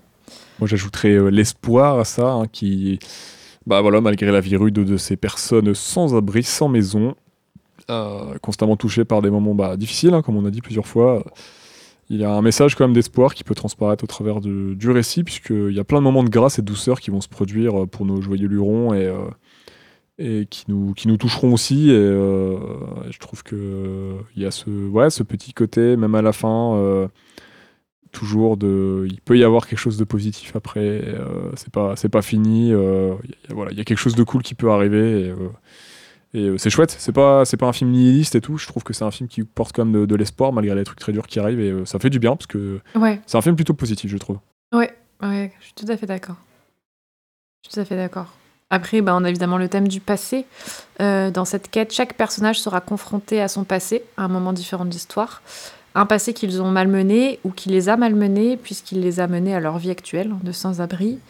Par des coïncidences multiples ou des miracles, ce passé ressurgira à nouveau dans leur vie pour les aider à accepter et à soulager leurs souffrances. Le thème aussi du sacrifice, nos personnages vont être violentés, violentés dans leurs habitudes, dans leurs convictions. Chacun d'entre eux va être amené à réagir et se sacrifier d'une manière ou d'une autre euh, dans leur aventure du bébé miraculeux. Elle ressource Elle ressource. J'avais aussi noté ouais, la dualité du récit. Je trouve euh, que le film il est impitoyable comme magique. Finalement, il nous montre sous bien des aspects l'essence même de la vie, tout en mettant l'accent sur la détresse, la douleur et la complexité humaine. Bien qu'étant un film euh, de Noël, certains des parcours des personnages sont durs. Et même si la fin a un goût de soulagement, on peut aussi penser par exemple à Sachiko, la fausse mère. Euh, on ne sait pas vraiment ce qu'elle devient, bien qu'ayant ayant accepté de rendre l'enfant. Finalement, on voit bien qu'elle est plongée dans une détresse suicidaire profonde. Le film, il fait pas de cadeau en ce sens qu'il est réaliste et cru Ouais, sur ouais. certains aspects, tout en apportant ce qu'il faut de magie pour faire changer le cours des choses. Mais ça n'empêche pas qu'on est confronté à plusieurs morts dans le film, à deux tentatives de suicide, à un passage à tabac, etc. Entre autres. Donc euh, il y a des choses qui sont montrées qui sont dures. Comme tu dis, il y a de l'optimisme, je pense, surtout pour nos, personnages principaux et à la fin. Et heureusement que le film se termine comme ça, mais il y a aussi pas mal de choses un peu plus dark et certains personnages, comme Sachiko, on ne sait pas ce qu'elle devient finalement. Et on se dit que, bon, euh, vu l'état dans lequel elle était, je ne sais pas si elle, a eu droit à une fin heureuse, mais euh, il y a plein de choses comme ça. ça m'évoque un peu euh, ce que tu évoques Et- là ça, ça me fait un peu penser à au ressenti que j'avais eu, un des ressentis que j'avais eu en regardant Mini Mac 13, il y a un petit peu ça, il y aura sans t'en dire de trop, il y a des Ouais. moments assez durs, il y a des moments de grâce, mais il y a quand même quelque chose de, de positif et il y a, il y a un juste milieu qui a été trouvé par Cons euh, entre des moments qui vont être euh, un peu mélancoliques et tristes, euh, ce qui nous épargne pas non plus hein, euh, par un moment et qui n'épargne il n'épargne pas ses héroïnes et ses, ses protagonistes non plus. Mais ouais, t'as des petits moments de grâce et de magie comme ça qui fonctionnent bien et qui font la juste dose pour te dire euh, ouais, c'est pas tu tombes tu tombes pas dans le pas forcément dans le pathos mais tu tu vas pas être nihiliste, tu vas quand même apporter quelque chose un peu Ouais. d'espoir et il y a t'auras un côté un peu peut-être doux amer, tu vas dire ah mais hmm, moi je suis quand même content. Oui, Ouais, Et ça. ça donne de, ça donne de, ouais, de la texture, euh, je trouve, à son récit et à ses persos. Et, euh, et c'est au moins le mérite de te faire passer par euh, plein plein d'émotions différentes durant le film. Et, euh, et d'avoir de ressentir quelque chose quoi. Ouais, c'est pas binaire en fait, c'est pas blanc ou noir, c'est pas vraiment une nuance. euh, le bien, le mal, enfin c'est c'est plus un nuancé que ça. de C'est ça que j'aime couleurs. bien parce que enfin c'est c'est ça la vie, je pense en Ouais. vrai, c'est c'est c'est pas tout blanc tout noir, c'est c'est une nuance de plein de choses et, et c'est bien traité, c'est bien mené dans le film en effet. Et donc le dernier thème que j'ai noté, c'est celui de la société parce qu'on vit dans Et une ouais. société. Euh, non mais Cohn, voilà, il propose une certaine critique sociétale ou du moins un point de vue sur ces personnes invisibilisées par la société. Son but, c'est pas nous exposer factuellement la condition des sans-abri, mais plutôt de nous présenter des personnages en marge des codes de la société japonaise, nous montrer comment évoluent ces personnes mises de côté. Nos personnages, ils ont tous un passé qui les a menés à cette vie-là, ils ont tous fui une réalité trop dure à accepter, et cette vie de sans-abri, elle est un peu comme une punition, une voie de rédemption en fait pour ces personnages qui viennent un peu au, cours du récit expier leurs fautes, leurs douleurs, ou du moins apprendre à vivre avec ce qui s'est passé. Ils ont fui ou, ont été arrachés à leurs familles respectives et ils vont choisir de créer ensemble leur propre famille atypique. Con, il nous montre leur existence, il nous montre le rejet qu'ils essuient. Euh, mais finalement, ils sont comme nous tous. Ils ont besoin de repères, ils ont besoin de se sentir ap- appartenir à une famille. Ils ont des rêves, des revendications. Ils ressentent plus la vie et ses dérives que n'importe qui. Et dans ce film, la ville de Tokyo, elle leur rend leur place, euh, elle leur rend leur identité. Euh, détachés des normes sociétales, ils sont finalement affranchis et libres. Et je trouve que la ville, elle a une importance aussi capitale dans, dans le film, puisqu'elle est vraiment C'est un personnage. Enfin, au vu de ce qu'on disait tout à l'heure, les Elle veille plans, sur ouais, elle, voilà, la ville. Il y, a- il y a quelque chose. Exactement, il y a quelque chose de... bah, de- Rien que dans le titre, c'est annonciateur, mais dans les plans, dans ce qu'on va voir à l'écran, si on fait attention, comme disait aussi Ista, aux détails, dans ce qu'on voit dans le fond, dans le décor, il y a plein de choses qui font que cette ville, elle, veille sur eux et elle existe aussi. Et comme tu dis, je pense si bien, c'est aussi un personnage euh, à part entière, quoi. Ouais, c'est ce que je voyais revenir, parce qu'apparemment, il y a des bâtiments. euh, il y a des bâtiments qui ressemblent un petit peu à des, à des, à des personnages, des fois avec des fenêtres, des pourtours de fenêtres, euh, des, des, Oui. des, des- des portes, des lumières. Euh, Il y a plein de moments. des où- visages un peu. ouais. Ouais, Ah ouais ah, il y ça, a plein de moments où la ville, elle semble, Ah elle ouais. semble vraiment veiller sur nos, nos trois protagonistes et les aider et tout par. euh, Ouais, bah déjà par ces petits événements qui Ouais. arrivent euh, inopportuns, euh, ces coïncidences ou ces miracles, comme on les appelle, euh, l'air de rien. La tour de Tokyo qu'on voit régulièrement revenir euh, à plusieurs moments dans le film, au début, à la fin et tout, tout ça. Enfin, il y a Mhm. vraiment ce côté symbole. euh, et, Enfin, elle danse. Ouais, on est là. euh, enfin, je, je suis là, ce, ce- ce personnage en fond qui sert de décor, mais qui est aussi actif pour, pour nos trois, euh, nos trois protagonistes, nos trois héros qui, qui vivent euh, dans, dans Tokyo finalement. Mm. Et moi, je, du coup, je continuerai sur la thématique, je clôturerai sur le rapport à la fiction. Euh, parce que même si euh, le cinéma, tout ça n'est pas, par exemple, présent, ou le cinéma, la musique, tout ça n'est pas euh, le côté. On avait le côté un peu idol, série, cinéma dans Perfect Blue, et le côté cinéma dans avec Dans une actrice que Actress, tu suis dans Millennium Actress n'est pas présent de cette manière-là. Je trouve que bah, au travers de ce film, du coup, comme il l'évoquait un peu plus tôt, Claire fait un, mal- fait un malin plaisir à briser les murs entre fiction et réalité. hein. Il a autant pour les protagonistes que pour les spectateurs et spectatrices de, de ces récits. hein. Et euh, notamment avec des récits non linéaires dans Paprika, Tokyo Godfather, dans Millennium Actress et, euh, et Perfect Blue.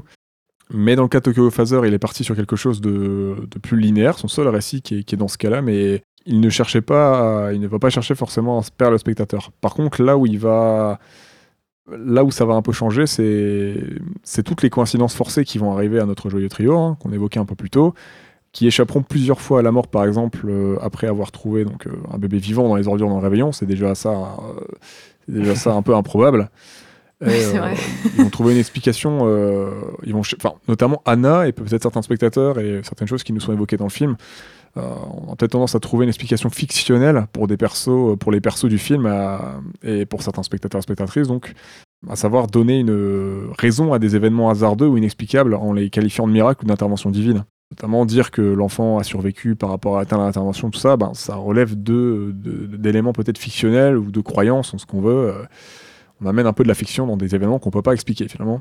Je peux, conclure tout ça par le fait que le film, en reprenant des codes de Noël, qui est une institution de chaque année, hein, une institution, ça revient à la télé régulièrement, on a je sais pas combien de films, on a des gros films événements qui vont un peu parler de Noël, on a des Holiday Specials, tout ça. Euh, Il y a un peu une mise en scène, une petite, enfin plutôt une mise en abîme de, de la fiction qui adapte un des récits des plus rabâchés depuis la nuit des temps, hein, Noël, euh, l'enfant, euh, l'enfant, euh, la nativité, tout ça, euh, de, fin d'année, Jésus, ces, toutes ces choses-là. Donc, euh, on, est, on, a cette partie de la fiction, pour certaines personnes, si on est athée, d'une fiction, d'une mythologie qui est réadaptée, une histoire vieille comme le monde, qui est euh, réadaptée par Cons, et, euh, et on a plein d'événements comme ça, euh, disparates, qui peuvent être expliqués ou non par des, des faits divers ou non, dans son récit, qui vont s'expliquer par, qui vont des fois être expliqués par euh, ou non par voilà des des mots, des, des choses comme miracle, intervention divine, euh, c'est euh, voilà, Ouais. c'est une bénédiction, Ouais. quelque chose. euh, voilà. Ah, J'ai envie de dire aussi qu'il y a un peu la thème de la religion, quoi, dans, Ah oui, oui. Ouais, dans tout le film, quoi. Parce que déjà au début, ça commence, ils sont à la messe. Ouais, sur Ouais. la scène, Euh, le chant. voilà, à la messe. Euh, Le premier plan, c'est comme le bébé, euh, le Ouais. bébé quoi, le nouveau-né, Ouais, l'enfant divin. voilà. Ça s'appelle Ouais. Godfather, Ouais, hein, ouais. après tout. hein. Oui. En plus, Kyoko, je crois que c'est non, ça veut dire pur, enfant pur, un truc comme ça. Euh, je crois que c'est ça, ouais. Euh, ou enfant de lumière, enfant... je sais plus. Euh, ils le disent un moment, mais. Ouais, ils le disent, ouais, mais euh, en gros, c'est- ouais, en gros, ce serait. Oui, ça, c'est symbolique là. la gloire avec Jésus, quoi. Et euh, en plus, dans le film, t'as trois persos qui s'appellent Kyoko. Ouais. Euh, Euh. Parce que t'as la fille de Jin qui s'appelle Kyoko. T'as donc le bébé qui s'appelle Kyoko et t'as t'avais un troisième truc. Je crois que. Ah bah, la fille de la fille du mafieux s'appelle Kyoko aussi. C'est vrai? Ouais. Ouais, Ah, ouais, ça, je me souvenais plus. D'accord. ouais, ouais. Ah oui, donc euh, c'est c'est rigolo quand même. Ouais, ouais. Bah, en fait, j'ai lu que. euh, il fait beaucoup de, de trucs de répétition comme ça. Il le fait d'ailleurs dans ses autres films aussi, mais il fait beaucoup de symbolisme de répétition comme ça. Il y a notamment le chat de son chat qui s'appelait Ange et le bar de où, de, bah, où vivait euh, euh, Anna, il s'appelle Ange aussi, Hmm. par exemple. Donc, tout cette, euh, ce- ce- ces répétitions, ces dualités, ces, ces échos. euh, Ouais, des échos, ouais. Ce serait, ouais. C'est- un peu des, des, ouais, des marottes, comme tu dis, de, de Satoshi Kon, clairement. Perfect Blue et Millennium Actress qui étaient les deux faces d'une même pièce. On a encore cette dualité, hein, d'après l'expression de Cohn, hein, c'est comme ça qu'il considérait ces deux premiers films. D'ailleurs, c'est que des personnages euh, en blanc, maintenant que j'y pense. Les Kyoko. Il y a l'infirmière, donc du coup, qui est la fille de Jean, qui est en blanc. Ah oui, c'est infirmière, la mariée euh, dans sa robe Hmm. blanche et le bébé dans son. Je crois que, enfin, bon, dans son couffin un peu blanc, enfin peut-être rose, Ouais. je sais plus, mais. euh, Mais en tout cas, le bébé qui incarne de toute façon la pureté. euh, Mais Trouvé dans la Ouais, neige, c'est enfin, intéressant. Enfin, dans les cartons sous la neige. Mais il y, a- il y a aussi une scène euh, un peu rigolote là où euh, euh, Jean il est, euh, il est à moitié mort là par terre et que t'as genre t'as l'impression qu'il y a un ange qui vient le voir là, la blonde là. Ah oui et Qui en fait est une meuf qui travaille au club. Oui. Oui, oui, c'est pas mal. Moi aussi, je crois que c'était Ouais. une hallucination. euh, Ouais. Pas du tout. L'alcool Bah, il se fait tabasser la tronche, non C'est pas ça Elle dit tu préfères euh, ouais, que je- mes pouvoirs ou tu préfères l'ambulance? Il dit l'ambulance elle est pas contente. Elle mal en plus. Pour terminer, euh, je vous invite à, si vous avez, euh, si vous n'avez rien d'autre à ajouter pour les thématiques, à, à passer un peu à la, un peu à parler euh, toute dernière fois des visuels du film et, et un peu de la musique Ouais. Ouais. avant, avant de conclure. On est sur un film qui utilise principalement l'animation euh, 2D hein, avec une utilisation du numérique hein, pour. euh, D'ailleurs, c'est visible dans le making of. On peut les voir travailler sur leurs petits ordinateurs. On a des beaucoup de lieux existants. On a beaucoup de lieux euh, existants qui ont été reproduits hein, pour le film. hein. Euh, par exemple, le parc avec la baleine, la tour de Tokyo, euh, le pont enneigé que traverse le trio à un moment pendant une petite scène euh, avec plein de musique où ils enchaînent plein, euh, toute une petite séquence Oui. avec plein de. Une espèce de training montage, euh, ouais. Et ça, c'est toutes des zones existantes. On peut voir les photos. euh, On peut, on- c'est- des zones qu'on peut voir à Tokyo. Mhm. Encore une fois, on a rendu très réaliste hein, de la part de Kon. C'est très cinématographique. hein. Et comme à son habitude, on a en plus d'un soin particulier à l'animation. Donc, euh, Kon nous gratifie encore euh, d'une qualité de montage exceptionnelle. En particulier sur les transitions. Donc, on en parlait un tout petit peu tout à l'heure pendant le passage à tabac de, de Jin, mais on a, on a, on a ces, ces exemples dans plein, plein d'autres séquences et scènes du film. hein. Euh, donc, les déplacements raccords des mouvements des persos dans des scènes Bah, moi, je sais différentes. euh. que celle que je trouve assez folle, c'est quand il y a quand il y a quand quand Miyuki a, eu, a, hum, l'hallucination là qu'elle se revoit quand elle a tué son père, etc. Ouais. Enfin, quand elle a tué, non, elle a pas tué, mais elle a poignardé son père. Ça, ça fait une goutte de sang qui, qui sort d'un tuyau et qui ça fait une flaque et après tu reviens dans, tu vas dans sa scène à elle. Après ils changent, les persos changent, ça devient euh, Jin et euh, Oui, et Anna et tout. je me souviens, ouais. C'est bien foutu. Et après, ça revient au monde réel, etc. Ouais, c'est vachement bien, fait, bien foutu. Ouais. Ouais, bah c'est exactement la scène que j'avais citée. Elle est super bien cette séquence-là. Ah, pardon. et... non, non, mais t'inquiète, y a aucun, y a aucun souci. Mais cette séquence, Ouais. elle est vachement bien parce que c'est Anna qui laisse une goutte de sang sur le tuyau. La goutte de sang tombe et on, Ouais. et on change de, de pièce, de temporalité, de temporalité. Et on, et on arrive sur la, la tache de sang laissée par le père de, de Miyuki. Mm. Ça, ça, ça, il y, en a- il y en a vraiment plein des séquences comme ça et euh, des, des- des transitions comme ça et c'est super bien. Ça, ça donne une fluidité. On n'a même pas l'impression qu'on change de- d'endroit et tout. Ça donne une fluidité à- au récit et, et au film, au montage qui est, qui est vraiment, euh, qui est vraiment génial. Et même les jump cuts, hein, par exemple, durant la montée dans le TER, quand euh, il n'y a pas beaucoup Oui. de monde et puis d'un coup, tu vois que le train il se remplit et tu vois Anna complètement écrasée contre le mur avec Jean euh, contre, le, contre la vitre et tout. C'est le moment qui vont être drôles en plus. Et euh, ça a beau être des jump cuts, c'est des, des jump cuts, c'est des images fixes, mais euh, ça marche trop bien et ça donne quand même du dynamisme. Et, euh, Mhm. Il y a aussi quand, tu sais, euh, elle dit qu'est-ce qu'on va faire maintenant? Et ça coupe et t'as la main avec la clé du casier. c'est Ça trop aussi, bien. tu vois. Ouais, ouais. Il fait ça dans tous ses films et Mm. c'est- c'est c'est vraiment du caviar. Mais les transitions, comme euh, on disait là, avec les, les gouttes de sang et tout, ça me fait penser à, euh, au Tintin de Spielberg, on en avait parlé aussi. Oui, oui. Où il y avait beaucoup de transitions comme ça, avec euh, la montagne du désert, euh, machin et tout. Il s'était fait vraiment plaisir euh, là-dessus. Ouais. En plus d'être magnifique, euh, il y avait des super transitions Tintin de Spielberg. Et c'est vrai qu'on a accumulé un peu quasiment ces, ces deux films, hein, euh, avec, euh, euh, je crois que c'est deux films qu'on avait enchaînés, je crois qu'on a fait Tintin et on a fait Perfect après. et on avait été gâtés niveau transition et, en vrai. termes de mise en scène, et il y a ça aussi dans Millennium. hein, et on se répète, mais c'est. Et ce qui est bien, c'est que t'es pas, t'es pas obligé d'être féru de cinéma, de mise en scène ou de montage pour. euh, même, voir, ouais. même si tu Mm. même si tu fais pas gaffe, je pense que intrinsèquement ça ça de, toute façon contribue à une, à une lisibilité claire, à- au fait que tu sois pas perdu dans l'espace, dans le temps, dans le cadrage et que tu puisses euh, tu puisses suivre avec une fluidité, une, une facilité euh, ce qui se passe à l'écran. Des fois en étant surpris peut-être parce qu'il va arriver par la suite, parce que tel par tel procédé narratif, euh, suivant le, le choix du, de, de ou pas, mais ça n'entache pas la lisibilité, au contraire je pense que ça, ça, aide, ça aide à la qualité aussi du film, même quand tu t'en rends pas forcément compte. Ouais, je suis d'accord. Ouais, ouais, ouais. Non, mais c'est vrai que t'as raison. Enfin, c'est super quali et c'est ce que je disais. Il y a un côté super cinématographique aussi. Enfin, je, suis rentrée dedans vraiment tout de suite. Il y a des plans. Des fois, ça dit rien, juste ça montre des parties de la ville, etc. Et, pour autant, ça en dit beaucoup. Enfin, genre ça. Ça, donne une ambiance, ça donne, euh, pas, ça donne quelque chose. C'est pas neutre, c'est pas. On sent qu'il a voulu nous montrer aussi la ville comme, euh, comme quelque chose, euh, une entité, tu vois, quelque chose qui, bon, qui est Existante, il y a un soin existante, ouais, c'est ça. à la ville qui est ça fournit Il y a un juste. c'est fou. Ouais, ouais, ouais, exactement. Euh, avec certains travelling un peu zigzagants ou vertigineux, tu vois, où tu prends de la hauteur. Et il y a un plan que j'avais bien aimé, qui est un point de vue subjectif. Donc c'est un peu comme si le spectateur lui-même s'avançait dans le paysage, mais euh, c'est quand c'est quand Miyuki, euh, elle s'est fait enlever donc du coup par le par le, le mec espagnol, enfin qui veut tuer le mafieux là. Et du coup, il l'emmène euh, enfin, dans des dédales de rue un peu sombres, etc. Et elle, elle a peur, elle commence à marcher sur une seringue et tout.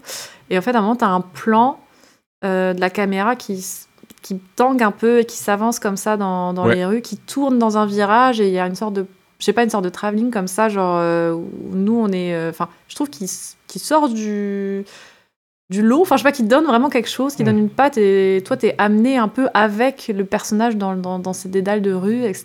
Et, et toi-même tu, tu prends place un peu dans, dans le film, enfin je sais pas comment dire, t'es... et ces plans c'est su- C'est super. forcé comme Miyuki à suivre le, Ouais, euh, Exactement, tracé, le euh. trajet imposé par le, le- le ravisseur finalement. oui c'est ça. Et ce truc un peu mystérieux, inquiétant, Tu qu'est-ce qu'il va y force. avoir euh, à ce tournant, qu'est-ce qu'il y aura derrière ce virage et ça donne, euh, ouais, ça donne voilà, tout de suite une ambiance, une atmosphère où toi, toi-même t'es immergé dedans puisqu'on te fait participer un petit peu aussi avec ce point de vue subjectif.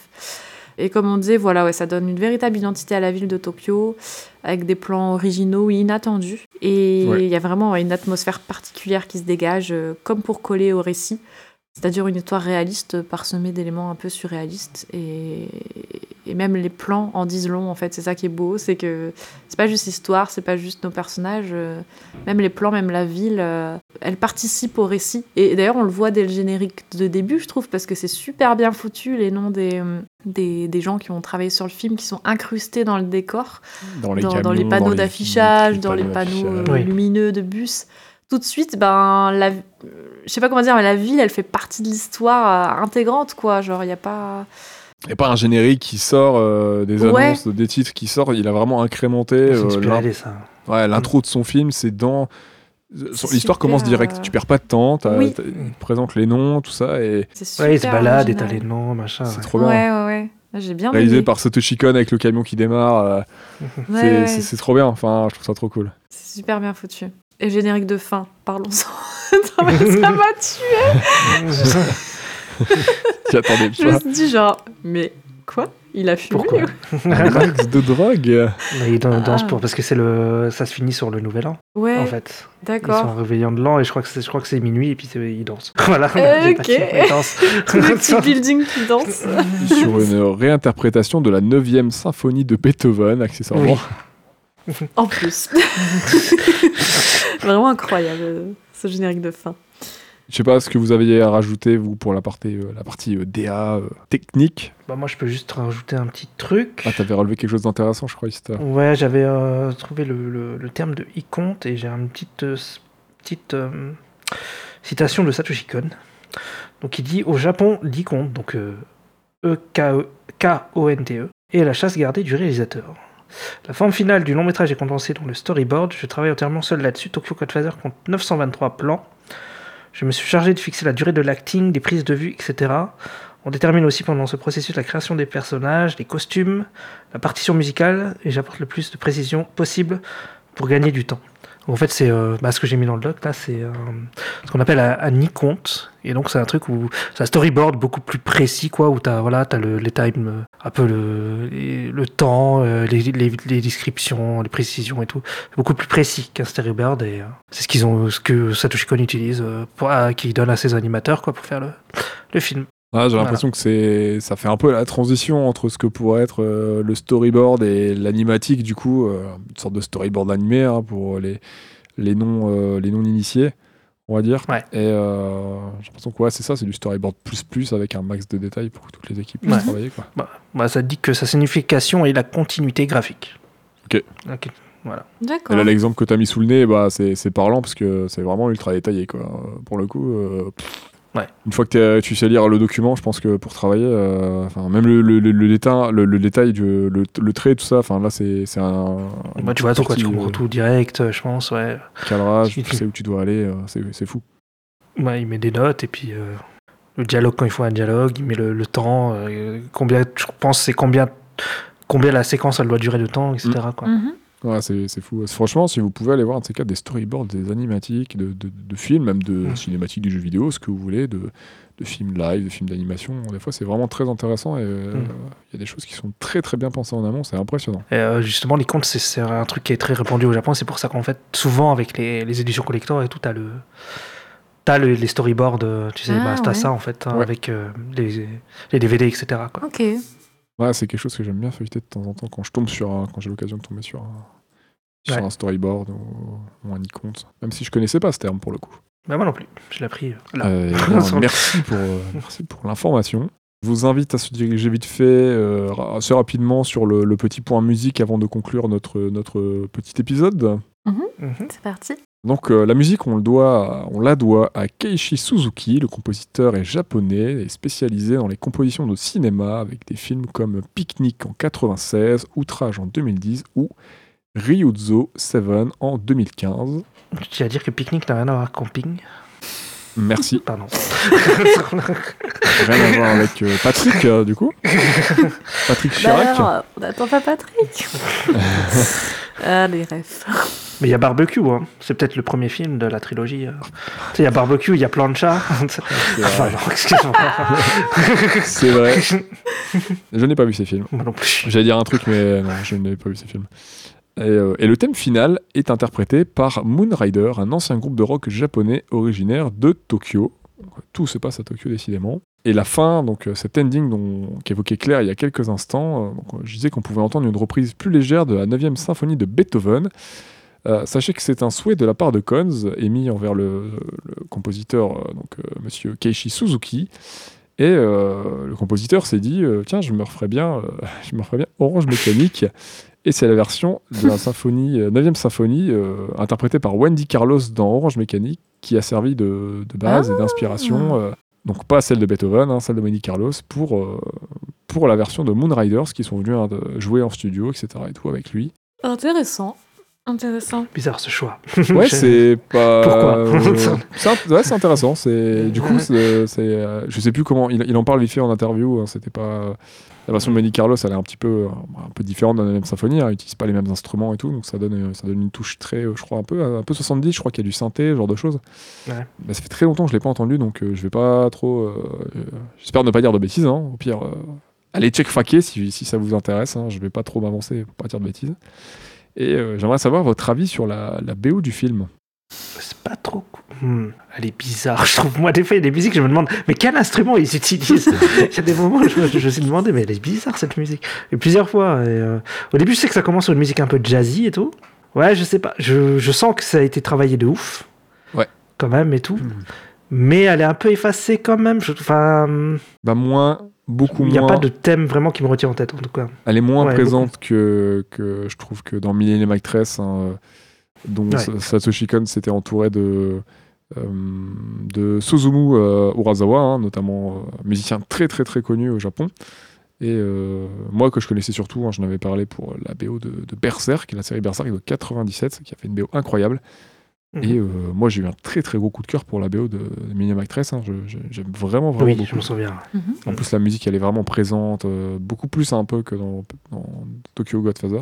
Ah, j'ai l'impression qu'il y a- beaucoup de musique quand même. Hein, Oui, il y en a dans beaucoup. Tokyo Godfather. Mais euh, ouais. des fois, j'ai l'impression que c'était des musiques de Nintendo. Ça, c'est- ça, c'est des poètes poètes, des trucs comme ça. Des poètes poètes. ah bah ok, bah voilà. C'est genre Animal Crossing ou des trucs comme ça. Là. Euh, alors sachez que Ista est le seul musicien du trio, donc euh, voilà, des poètes poètes. j'ai le langage technique. Absolument. Il va falloir que tu nous expliques parce que voilà. Ouais, je l'ai aussi trouvé un peu plus. euh, je l'ai- J'ai vraiment kiffé. Enfin, la, la tic dans le film, elle est vraiment bien. Je trouve qu'elle a. Notamment, bah, je parlais vite fait tout à l'heure de la, de la séquence en- du camtar, du camion, la course-poursuite. euh, la musique, elle marche vachement bien. Je l'ai revu plusieurs fois cette séquence d'affilée pour, euh, pour, pour regarder un peu comment elle se passait, comment elle était montée, tout ça.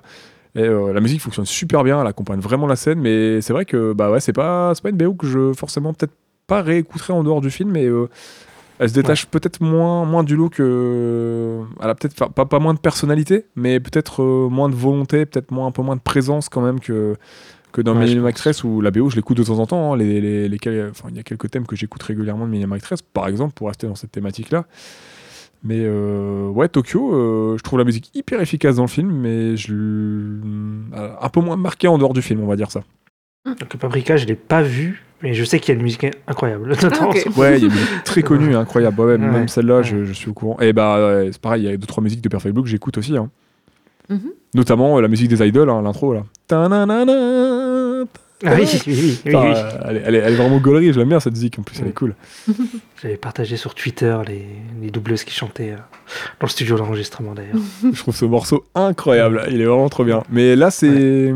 C'est plus. La musique est vraiment omniprésente. hein. De toute façon, t'as la musique dès l'intro. hein. Ça commence sur le, le- la messe et tout. Enfin, t'es dedans en direct et ça se finit sur de la zik et tout. Enfin, ça reste omniprésent et c'est un personnage ultra important du film. euh, comme, euh, comme en parle du coup, bah, euh, dans, dans l'interview qu'on a regardé là. euh, il disait que bon, un film ça doit être un peu homogène. Enfin, le récit est tout aussi important que la technique visuelle, que la musique et tout. Enfin, ça- tout est important et ça doit être, ça doit être, euh, ça, ça doit être un mélange équilibré. Et euh, il y a ça, mais c'est vrai que la musique est peut-être un peu moins, un peu moins présente que, bah, que Millennium par exemple ou, euh, ou Perfect qui Perfect parle d'une chanteuse, euh, Oui. actrice et tout. Enfin voilà quoi. C'est vrai que je vous rejoins. euh, pour le coup, j'ai pas de thème qui m'est resté en tête non plus. Après, je me souviens, euh, je me souviens de musique, de thèmes qui accompagnaient plutôt bien. Je pense les scènes, des trucs parfois un peu, un peu dynamiques, Mm. surtout sur les courses poursuites, etc. Et cette gestion des silences que j'avais bien aimé euh, bah, lors de la Ouais. scène du mariage aussi, j'avais trouvé ça bien foutu. euh, euh, quand il y a ce silence, on a l'impression que tout le monde retient son souffle et se ralentit, etc. J'avais trouvé ça bien joué dans le rythme euh, et dans les éléments sonores. Enfin, là, du, coup, le silence, donc non sonore. Mais, euh, Mais c'est vrai que je retiens pas trop de thèmes non plus. J'ai l'impression qu'en effet, il y a beaucoup de musique, mais elle reste peut-être euh, peut-être en fond, un peu plus discrète. Euh, elle accompagne parfaitement le film, mais euh, elle fait complètement son job. Mais c'est pas forcément l'élément qui va être mis en avant, peut-être, euh, pour Non. laisser la place à, à notre histoire, euh, peut-être plus réaliste aussi. Donc peut-être la musique, elle est là, mais elle prend une place plus discrète pour laisser le récit Ouais. vraiment prendre place et, et, et exister, quoi. Mais. euh, Je dirais qu'elle a moins ce désir d'exister en dehors du film, peut-être. Ouais, peut-être, ouais, ouais. C'est Je vrai. l'exprimerais peut-être un peu comme ça. Ouais, en effet. Donc. euh, Sans que je la trouve moins quali hein, que par exemple Millennium que j'évoquais plusieurs fois depuis quelques minutes. Ouais, ouais, bah, je sais pas, je sais pas encore. je verrai quand je découvrirai le film, mais. euh, Mais oui, je veux bien te croire. ouais. Urasawa, Suzumu Urasawa, c'est aussi un musicien très très connu au Japon. Par exemple, c'est quelqu'un qui voulait beaucoup travailler euh, Cons avant Millennium Actress, même dans Perfect Blue, je crois qu'il le voulait déjà.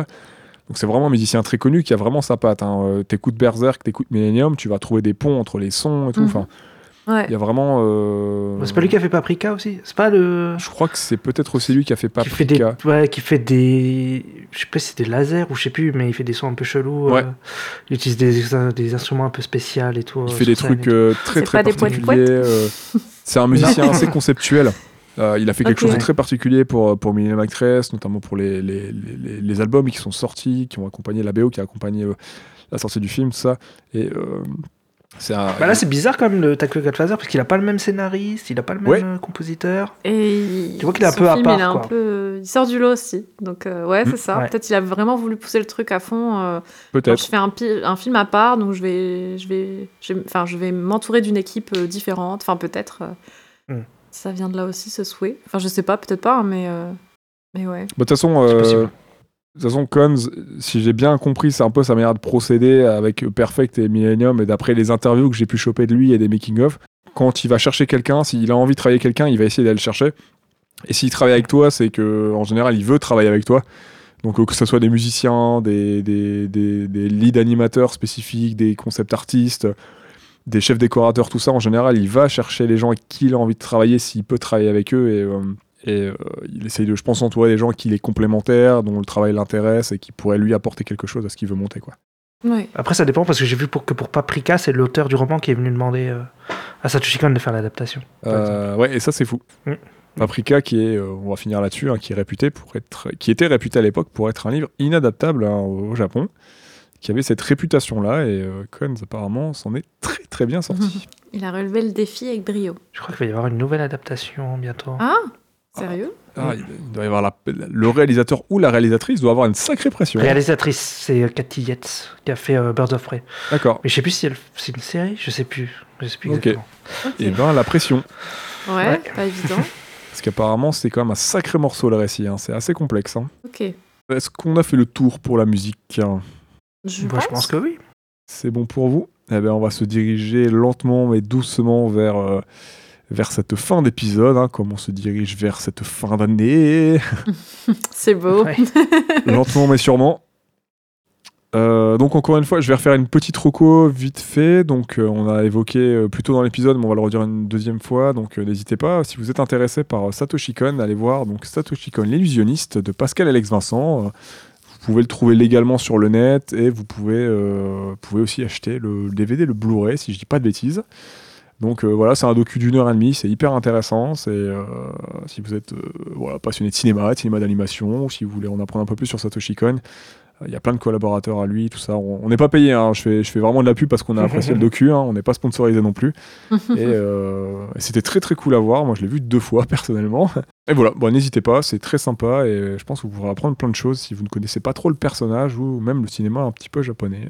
Alors, Moi, je peux recommander aussi le livre que j'ai utilisé pour, euh, pour ce podcast aussi, sur le coup. Il s'appelle euh, Hommage à Satoshi Kon de Buntavi Suvile et c'est chez Inis Éditions. Voilà, c'est un livre qui parle de Satoshi Kon. hein. Voilà. Ok. et qui va nous resservir.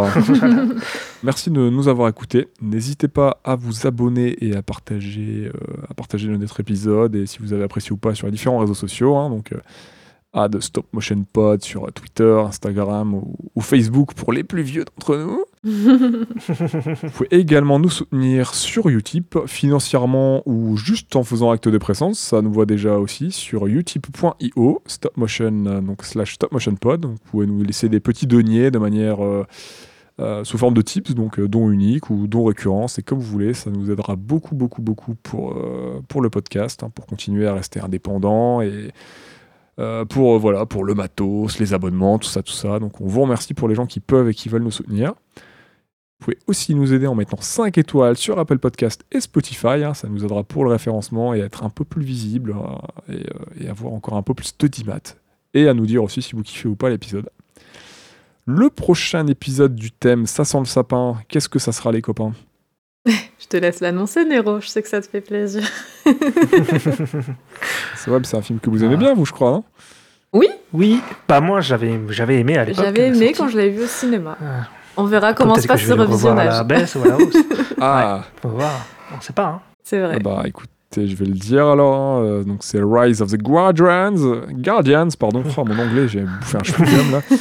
Euh, ou les cinq légendes dans nos contrées, un film de Noël. Ça sera le deuxième du thème. Donc euh, voilà, voilà. Je sais pas si, je sais pas comment se re- va se repasser ce revisionnage. J'en en dis pas plus. En tout cas, je tu suis me laisses déjà content, quelques euh, indices. Je suis. Moi, je dis rien. euh, voilà, voilà. Tu vas peut-être le revoir là ou ça Je sais pas. Ah peut-être, j'en sais Ça rien. trouve. Pourquoi je l'ai peut-être pas vu à la baisse hein, à l'époque. Hein. J'en- je dis rien. hein. ok. En tout cas, euh, en tout cas, grave content de, grave content de- d'avoir fait cet épisode avec vous, les copains. Euh, Ouais, pareil. Content que t'aies apprécié, Claire. Vraiment. Ouais, ouais, ouais. Carrément.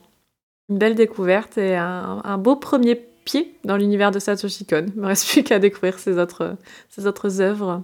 Je pense que tu seras pas déçu. Franchement, n'hésitez pas. C'est vraiment super bien et euh, c'est pas, c'est pas surcoté de le dire, vraiment pas. Faut arrêter que ce mot, mais on le dit. Mais Puis il y a pas. Bon, c'est un peu triste, mais il y a pas grand chose. Il y a quatre films et une série, quoi, Ouais, ça. filmographie. Donc euh, Oui. ça, ça, ça se voit vite, quoi. c'est vraiment intéressant à voir et vous passerez pas à côté. Enfin, voilà.